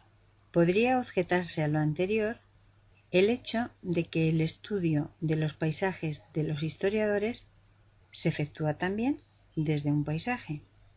Esto es así, en efecto, pero esa suerte de metapaisaje permite establecer comparaciones entre elementos homogeneizados, en tanto se los hace pertenecer a una misma categoría.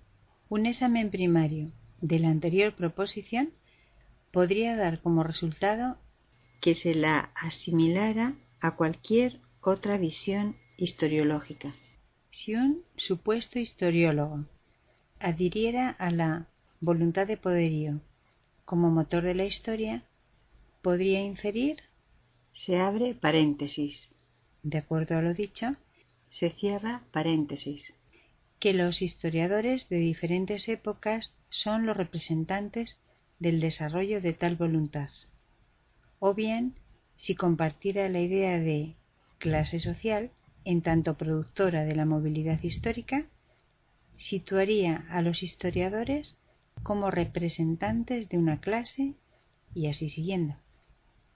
Tales historiólogos se verían a sí mismos, a su vez, como adalides conscientes de la mencionada voluntad o clase y ello les permitiría aplicar su propia impronta a la categoría paisaje. Podrían intentar estudiar, por ejemplo, el paisaje de la voluntad de poderío en los distintos historiadores. Sin embargo, ese intento sería solamente un proceder basado en una expresión y no en un significado, ya que la patencia del concepto paisaje requiere de la comprensión de la temporalidad que no deriva de la teoría de la voluntad. En este tema sorprende cómo muchos historiólogos han podido apropiarse de explicaciones de la temporalidad ajenas a su esquema interpretativo, sin necesidad de aclarar se abre paréntesis desde su teoría Se cierra paréntesis. ¿Cómo es que se configura la representación del mundo en general y del mundo histórico en particular? La aclaración previa que mencionamos es condicionante del ulterior desarrollo de las ideas y no un paso más del que se pueda prescindir alegremente. Este asunto es uno de los requisitos previos necesarios al discurso historiológico y no se lo puede descartar rotulándolo de cuestión psicológica o fenomenológica. Se abre paréntesis, es decir, bizantina. Se cierra paréntesis.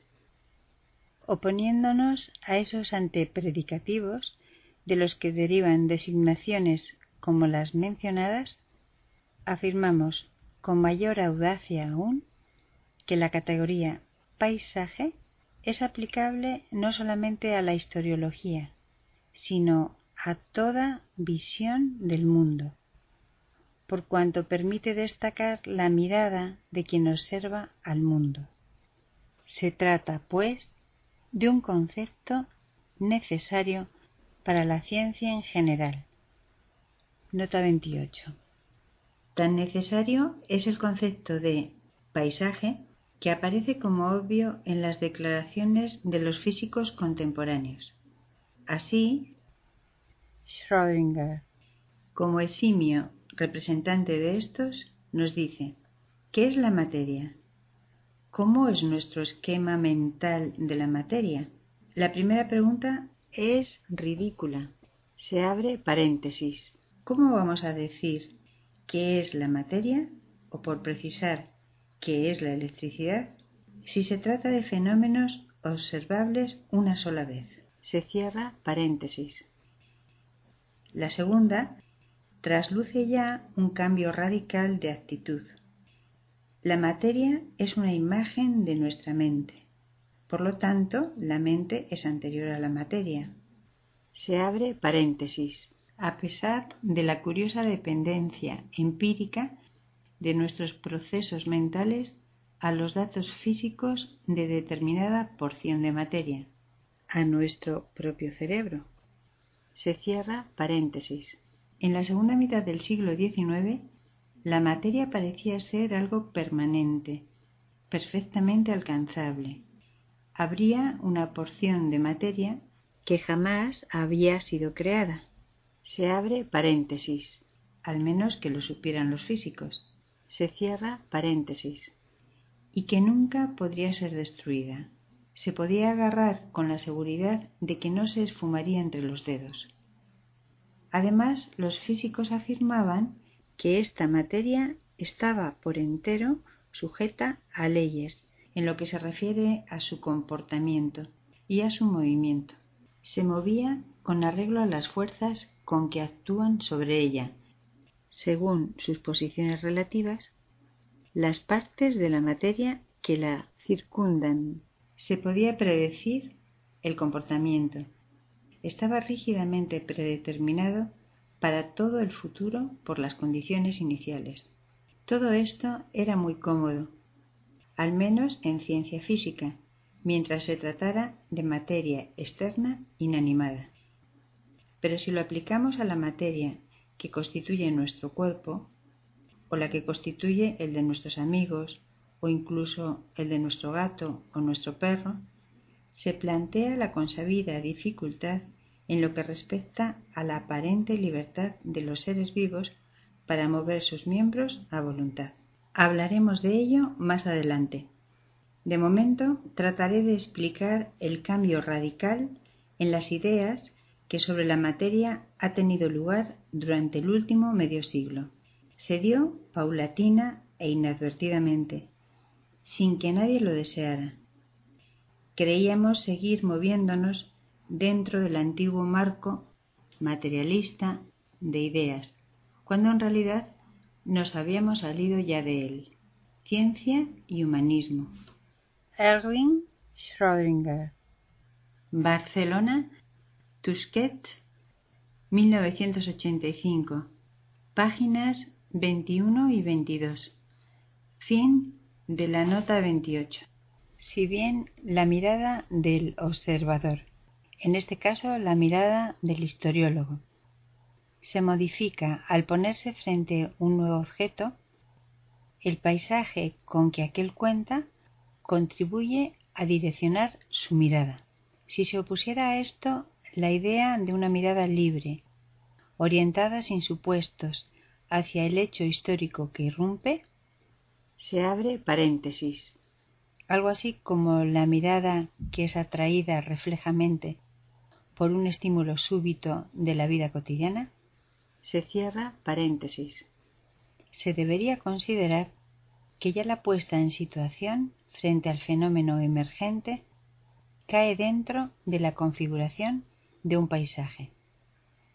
Seguir sosteniendo que el observador, para hacer ciencia, debe ser pasivo, no aporta gran cosa al conocimiento, salvo la comprensión de que tal postura es el traslado de una concepción en la que el sujeto es simple reflejo de estímulos externos. A su vez, tal obediencia a las condiciones objetivas muestra la devoción que profesó cierta antropología por la naturaleza, en la que el hombre era un simple momento de ésta y por tanto él mismo un ser natural. Ciertamente en otras épocas se preguntó y respondió por la naturaleza del ser humano, sin advertir que aquello que lo definía era precisamente su historicidad y por tanto su actividad transformadora del mundo y transformadora de sí mismo. Nota 29. Ningún ser natural, ningún animal, por grande que haya sido su fuerza de trabajo y por social que sea su orden o familia, ha producido cambios tan hondos como los realizados por el ser humano. Sin embargo, esta evidencia pareció no contar durante mucho tiempo. Si hoy, en parte, como resultado de la revolución tecnológica y de las modificaciones operadas en el modo de producción, información y comunicación, se reconoce tal actividad, es evidente que para muchos esto se hace a regañadientes, oscureciéndolo con los peligros que el avance engendra para la vida. Así se ha trasladado la ya insostenible pasividad de la conciencia a la conciencia culposa por haberse transgredido un supuesto orden natural. Fin de la nota 29. Hemos de reconocer, por otra parte, que así como desde un paisaje se puede incursionar en escenarios puestos por diferentes horizontes temporales, se abre paréntesis, es decir, la ocurrencia habitual del historiador que estudia un hecho, se cierra paréntesis. También sucede que en un mismo horizonte temporal, en un mismo momento histórico, concurren los puntos de vista de quienes son contemporáneos y por tanto coexisten, pero lo hacen desde paisajes de formación distintos en razón de acumulaciones temporales no homogéneas. Este descubrimiento levanta la obviedad que se ha padecido hasta hace muy poco tiempo, destacando la enorme distancia en la perspectiva que sostienen las generaciones. Estas, aunque ocupen el mismo escenario histórico, lo hacen desde diverso nivel situacional y experiencial. Aunque el tema de las generaciones fue tratado por varios autores, se abre paréntesis. Petersen, Wexler, Pinder, Drerup, Monheim, etc., se cierra paréntesis. Debemos a Ortega el haber establecido en su teoría de las generaciones el punto de apoyo para comprender el movimiento intrínseco del proceso histórico. Nota 30. ¿Cómo ha sido posible que semejante concepción haya pasado casi inadvertida para el mundo de la historiología, es uno de esos grandes misterios, o más bien tragedias, que se explican por la acción de antepredicativos epocales presionando en el ambiente cultural. En la época del predominio ideológico alemán, francés y anglosajón, el pensamiento de Ortega fue asociado a una España que, a diferencia de hoy, marchaba a contramano del proceso histórico. Para colmo de males, algunos de sus comentaristas hicieron de aquella obra fecunda una exégesis pequeña e interesada. Desde otro ángulo, Ortega pagó caro el esfuerzo de traducir al lenguaje accesible, casi periodístico, importantes temas de filosofía. Esto jamás le fue perdonado por los mandarines de la pedantería académica de las últimas décadas. Fin de la nota 30. Si es que se va a dar razón del devenir de los hechos, habrá que hacer un esfuerzo similar al que en su momento ejercitó Aristóteles cuando gracias a los conceptos de potencia y acto trató de explicar el movimiento.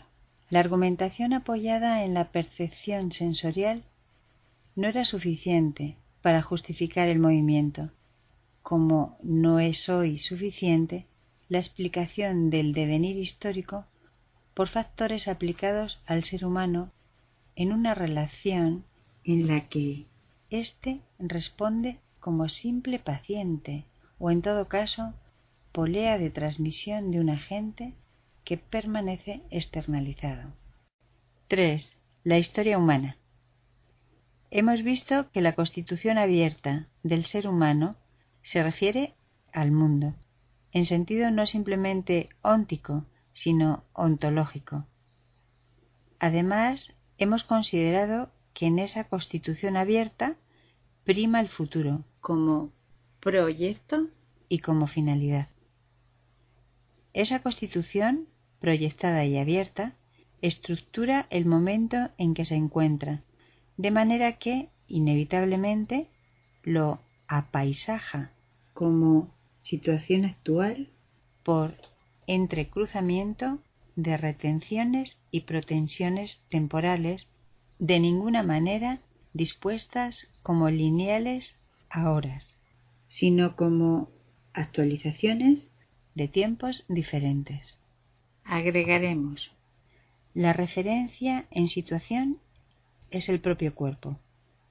En él se relaciona su momento subjetivo con la objetividad y por él puede comprenderse como interioridad o exterioridad, según la dirección que dé a su intención, a su mirada.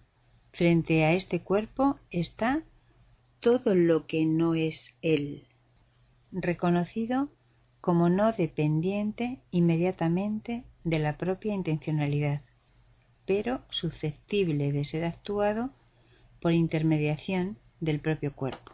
Así, el mundo en general y otros cuerpos humanos ante los que el propio cuerpo tiene alcance y registra su acción, ponen las condiciones en las que la constitución humana configura su situación. Estos condicionantes determinan la situación y se presentan como posibles a futuro y en la relación futura con el propio cuerpo. De esta manera, la situación presente puede ser comprendida como modificable en el futuro. El mundo es experimentado como externo al cuerpo, pero el cuerpo es visto también como parte del mundo, ya que actúa en éste y de éste recibe su acción.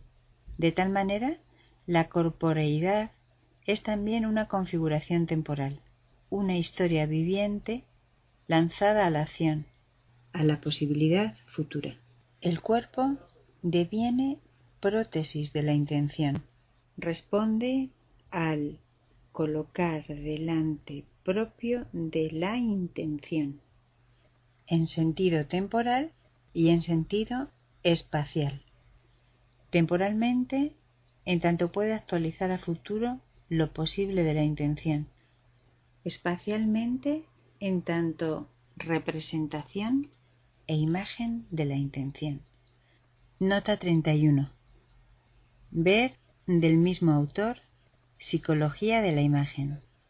Fin de la nota 31.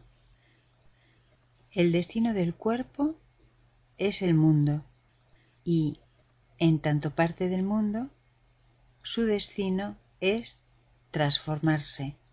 En este acontecer, los objetos son ampliaciones de las posibilidades corporales y los cuerpos ajenos aparecen como multiplicaciones de esas posibilidades, en cuanto son gobernados por intenciones que se reconocen similares a las que manejan al propio cuerpo.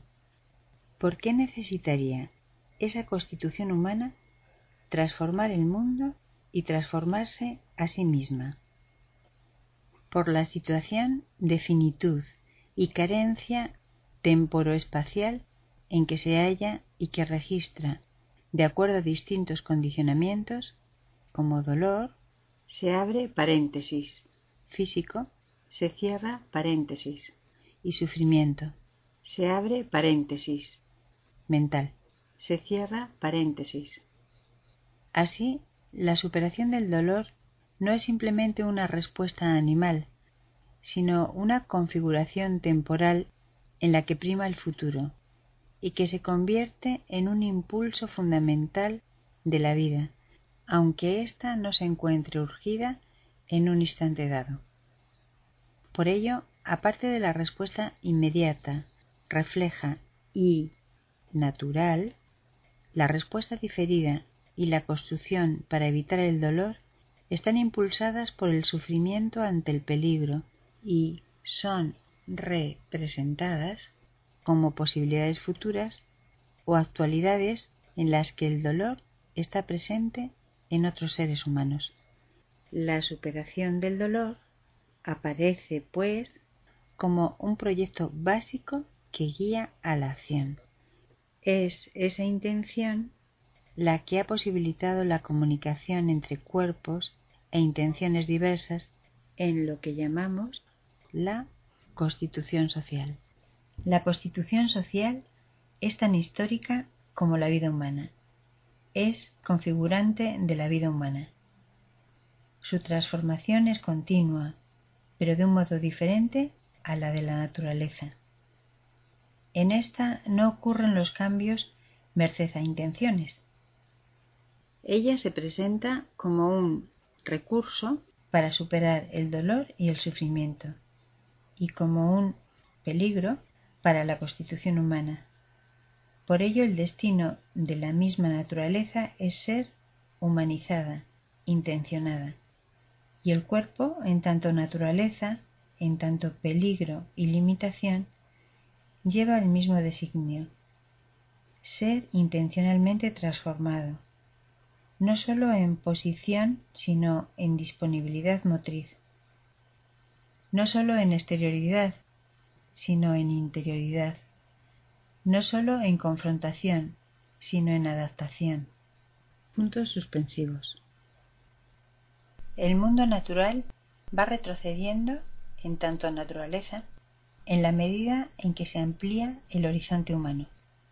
La producción social se continúa y amplía, pero esta continuidad puede ocurrir no solamente por la presencia de objetos sociales que, por sí, aun siendo portadores de intenciones humanas, no han podido, se abre paréntesis. Hasta ahora se cierra paréntesis.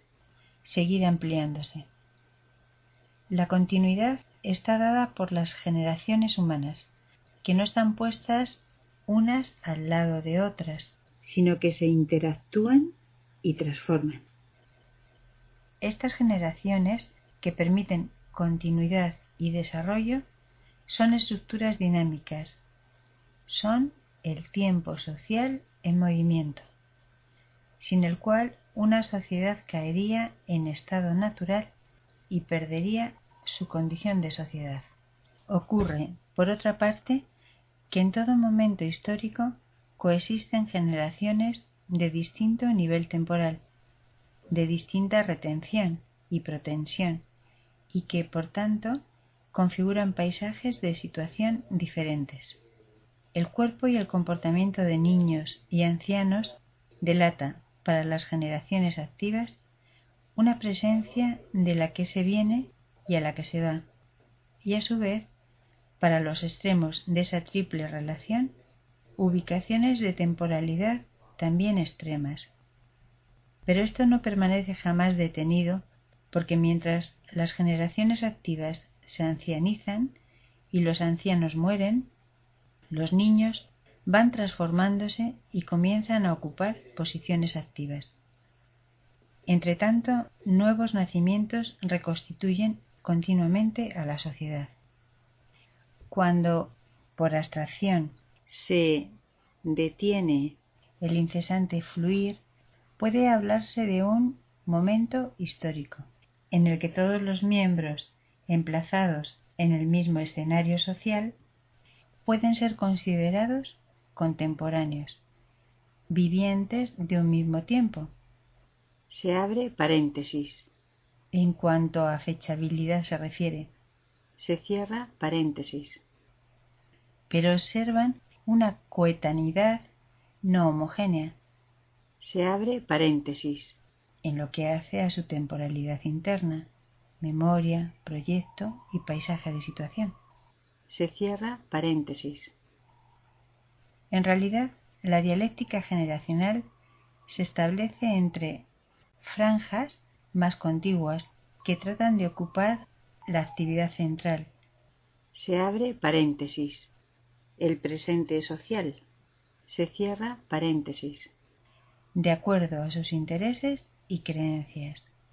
En cuanto a las ideas que las generaciones en dialéctica ponen de manifiesto, éstas toman forma y fundamento desde los antepredicativos básicos de su propia formación, lo que incluye un interno registro de futuro posible, que con el retículo o átomo mínimo del momento histórico se puedan comprender procesos más vastos, se abre paréntesis, por así decir, dinámicas moleculares de la vida histórica, se cierra paréntesis. Es a todas luces posible. Desde luego habría que desarrollar una completa teoría de la historia. Tal emprendimiento nada tiene que ver con los límites fijados a este pequeño trabajo. 4. Los prerequisitos de la historiología. No somos nosotros quienes debamos decidir en cuanto a las características que debe tener la historiología como ciencia. Ello es tarea de los historiólogos y de los epistemólogos. Nuestra preocupación ha estado puesta en hacer surgir las preguntas necesarias para la comprensión fundamental del fenómeno histórico visto desde adentro, sin lo cual la historiología podría llegar a ser ciencia de la historia en sentido formal, pero no ciencia de la temporalidad humana en sentido profundo. Habiendo comprendido la estructura temporoespacial de la vida humana y su dinámica social generacional, estamos en condiciones de decir ahora que sin la captación de esos conceptos no existirá una historiología coherente. Son precisamente esos conceptos los que se convierten en requisitos previos necesarios de la futura ciencia de la historia. Consideremos unas últimas ideas. El descubrimiento de la vida humana como apertura ha roto las viejas barreras que existían entre una interioridad y una exterioridad aceptadas por las filosofías anteriores. Las filosofías anteriores tampoco han dado cuenta suficiente sobre cómo el ser humano aprehende la espacialidad y cómo es posible que actúe en ella. porque haber determinado que el tiempo y el espacio son categorías del conocimiento o cosas semejantes, nada nos dice de la constitución temporoespacial del mundo y particularmente del ser humano. Por esto ha quedado esta brecha abierta, infranqueable hasta ahora, entre la filosofía y las ciencias físico-matemáticas. Estas últimas han terminado dando su especial parecer respecto a la extensión y duración del ser humano y de sus procesos internos y externos. Las deficiencias de la anterior filosofía han permitido, sin embargo, esa fructífera independencia de las ciencias físico-matemáticas. Ello ha traído algunas dificultades para la comprensión del ser humano y su sentido, y por tanto para la comprensión del sentido del mundo. Y así, la historiología primitiva se ha debatido en la oscuridad de sus conceptos fundamentales. Hoy, habiendo comprendido cómo es la estructural constitución de la vida humana y cómo la temporalidad y la espacialidad son en esa constitución, estamos en condiciones de saber cómo actuar hacia el futuro saliendo de un natural ser arrojado al mundo, saliendo de una prehistoria del ser natural y generando intencionalmente una historia mundial, en tanto el mundo se va convirtiendo en prótesis de la sociedad humana. Aquí acaba la grabación de Contribuciones al Pensamiento psicología de la imagen y discusiones historiológicas. Autor Silo. Franz Brentano. F R A N Z B R E N T A N O. Husserl H U S S E R L Res temporalis R E S T-E-M-P-O-R-A-L Res extensa. R-E-S-E-X-T-E-N-S-A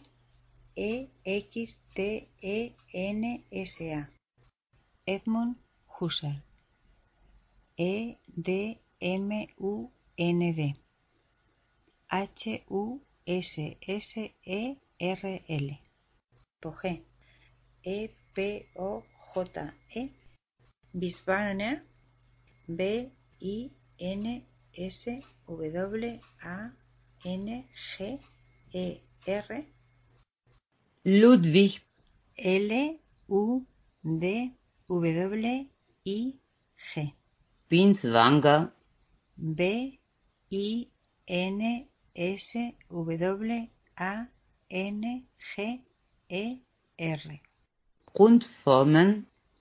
G R U N D F O R M E N und U N D Erkenntnis E R K E N N T N I S menschlichen M E N S C H L I C H E N. Daseins D A S E I N S. Zürich Z U R I C H. Ausgewählte.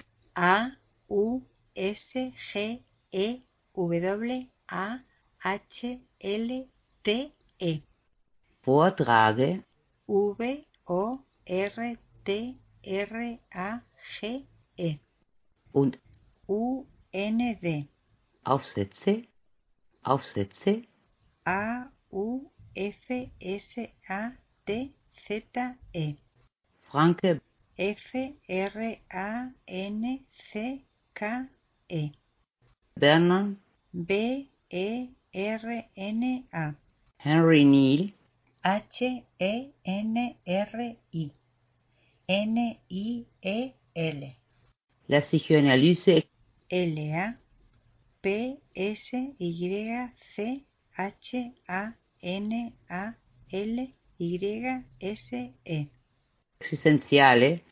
E X I S T E N T I A L E Ludwig. L U D W I G Binswanger.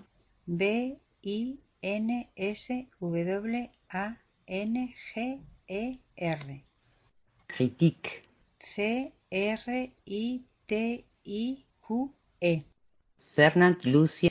F E R N A N D L U C I E N Müller. M U E L L E R. Sartre S A R T R E. Con Bueller B U con diéresis L E R. Peugeot P E I L L A U B E. Leibniz. L E I B N I Z. Binet B I N E T. Wurzburgo W U R Z B U R G O. Titchener T I T C H E N E R y Ribot. R I B O T. Lock. L O C K E. Spear. S P E I E R. Philip. P H I L I P P E Messer Berkeleyano B E R K E L E Y A N O Converson B E R G S O N Reward R E V A U L T Dalon D apóstrofe A L L O N N E S. Beth. B E Z. Jan. J E A N. Paul. P A U L. Chartres S A R T R E. Person. B E R G S O N. G. Walter W A L T E R William Faulkner. W I L L I A M. F A U L K N E R. Colnay. K O L N A I. Husserl. H U S S E R L Animalium A N I M A L I U M. Benedetto Croce. B E N E D E T T O. C R O C E. Hegel H E G E L. Kant K A N T Hegel H E G E L. Scheller. S C H E L E R. Reactio A C C I O. Mediceus II M E D I C E U S. Teócrito. T E O C R I T O. Aflante A F F L A N T E. Espíritu S P I R I T U. Evil guion Merodac E V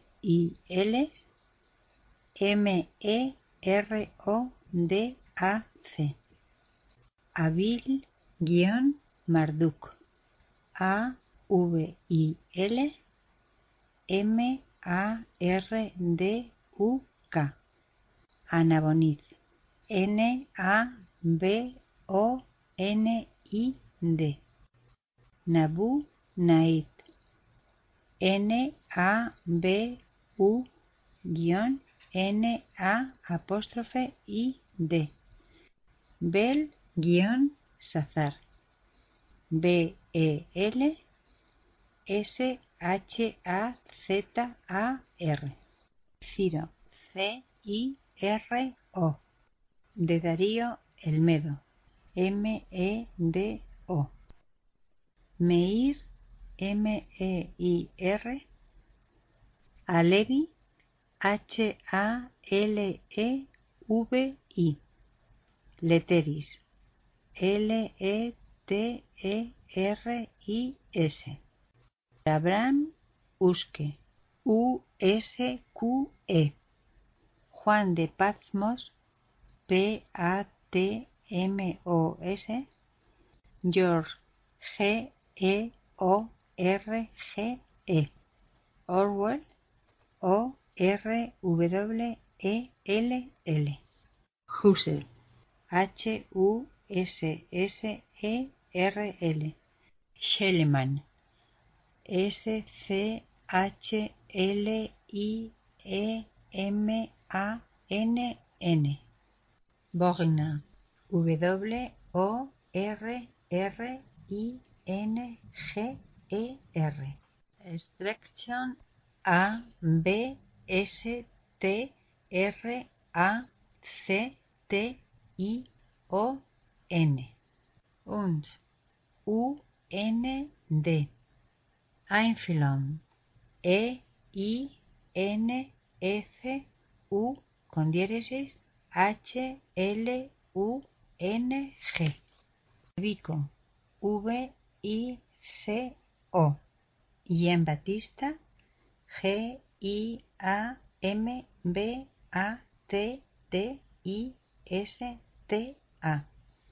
I A M B A T T I S T A Vico. V I C O Jean Batista G I A M B A T T I S T A Vico.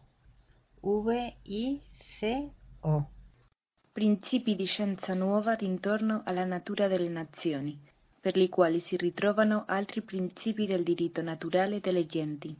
P R I N C I P I. D I. S C I E N Z A. N U O V A. D apóstrofe I N T O R N O. A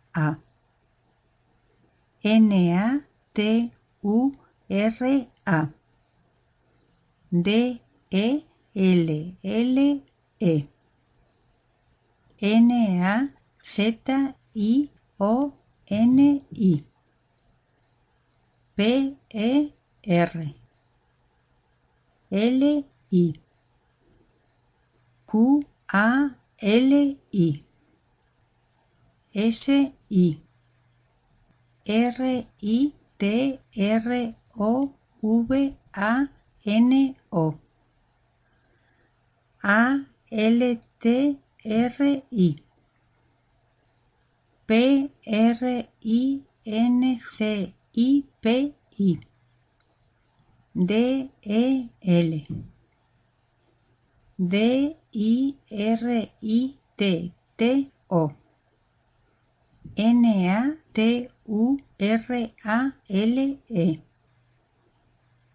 D E L L E G-E-N-T-I. La filosofía de Giambattista Vico en l'età barroca. E L apóstrofe E T A B A R O C C A Lorenzo Giuso. G I U S S O. Johann N Herder E R D E R. Voltaire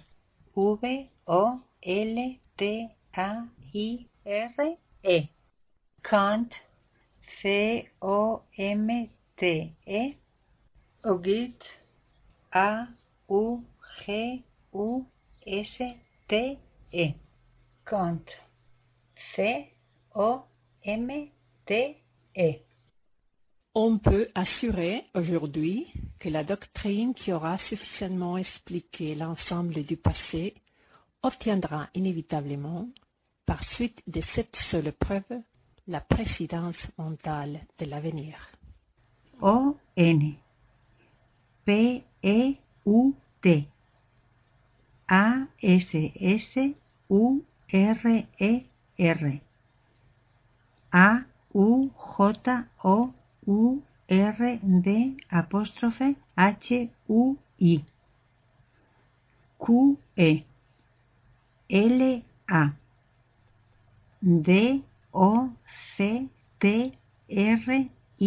N E Q E A U R A S U F F I S A M M E N T E X P L I Q E L apóstrofe A N S E M B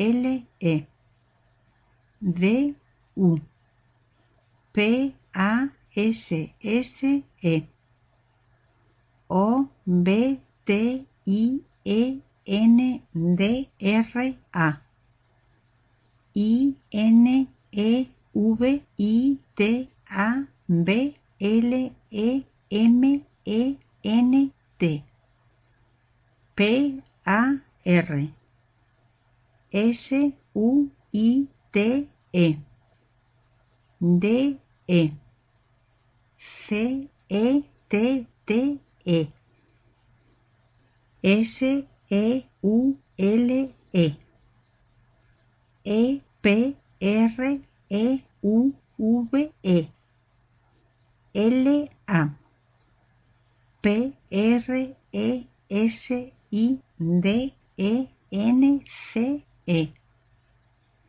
M E N T A L E. D E. L apóstrofe A V E N I R.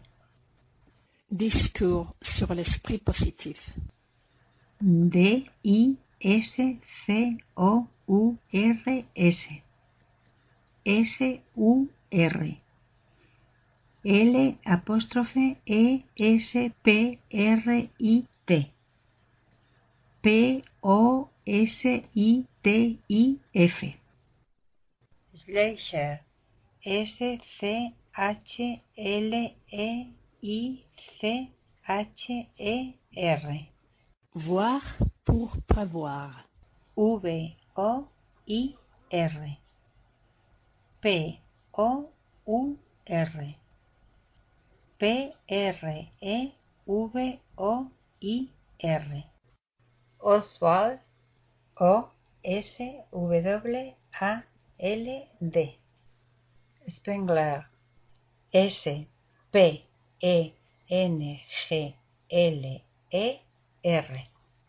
Toynbee T O Y N B E E.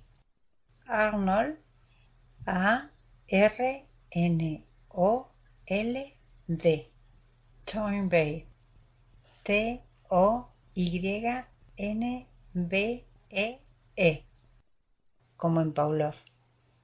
P-A-V-L-O-V.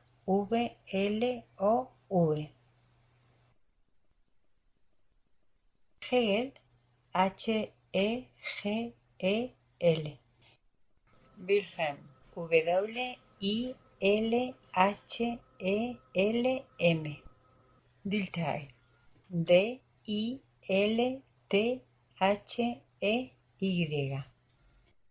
Zubiri, Z-U-B-I-R-I. Leibniz, L-E-I-B-N-I-Z. Husserl, H-U-S-S-E-R-L.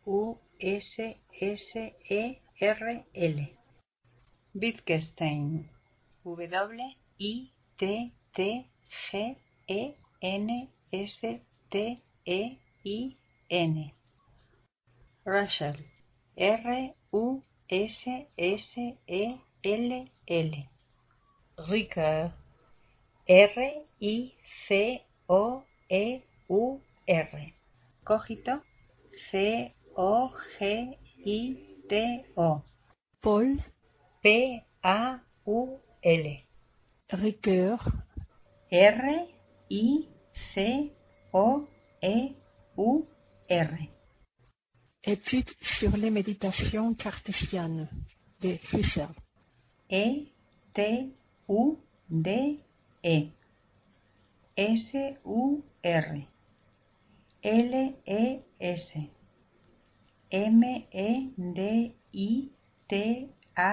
M-E-D-I-T-A-T-I-O-N-S.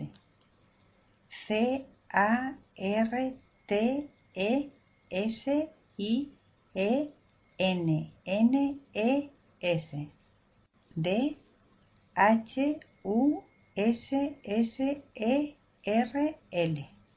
En Revue philosophique de Leuven.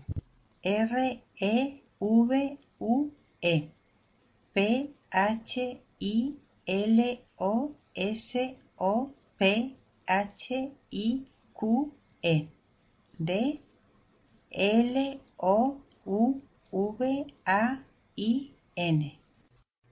Grundprobleme der Phänomenologie.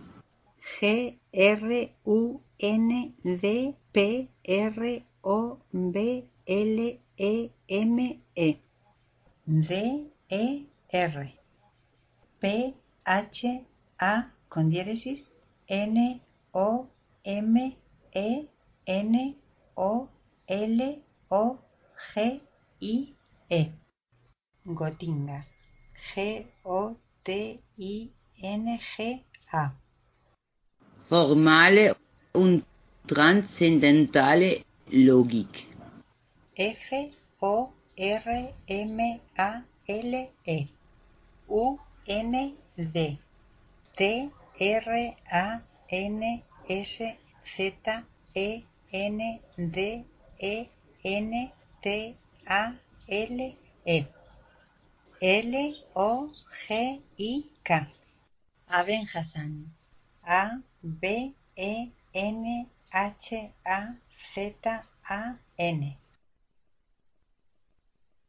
Hegel.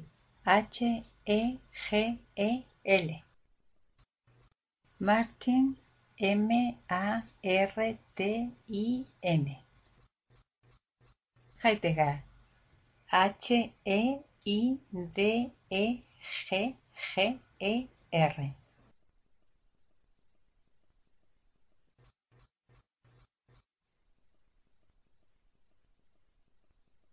ISO, I-S-O. Kern. K-E-R-N. Erwin, E-R-W-I-N. Schrödinger. S-C-H-R o con diéresis D-I-N-G-E-R.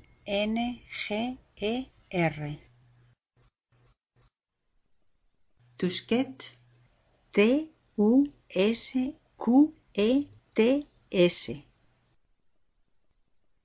Drummel. D-R-O-M-E-L. Lorenz. L O R E N Z. Petersen. P E T E R S E N. Wechsler.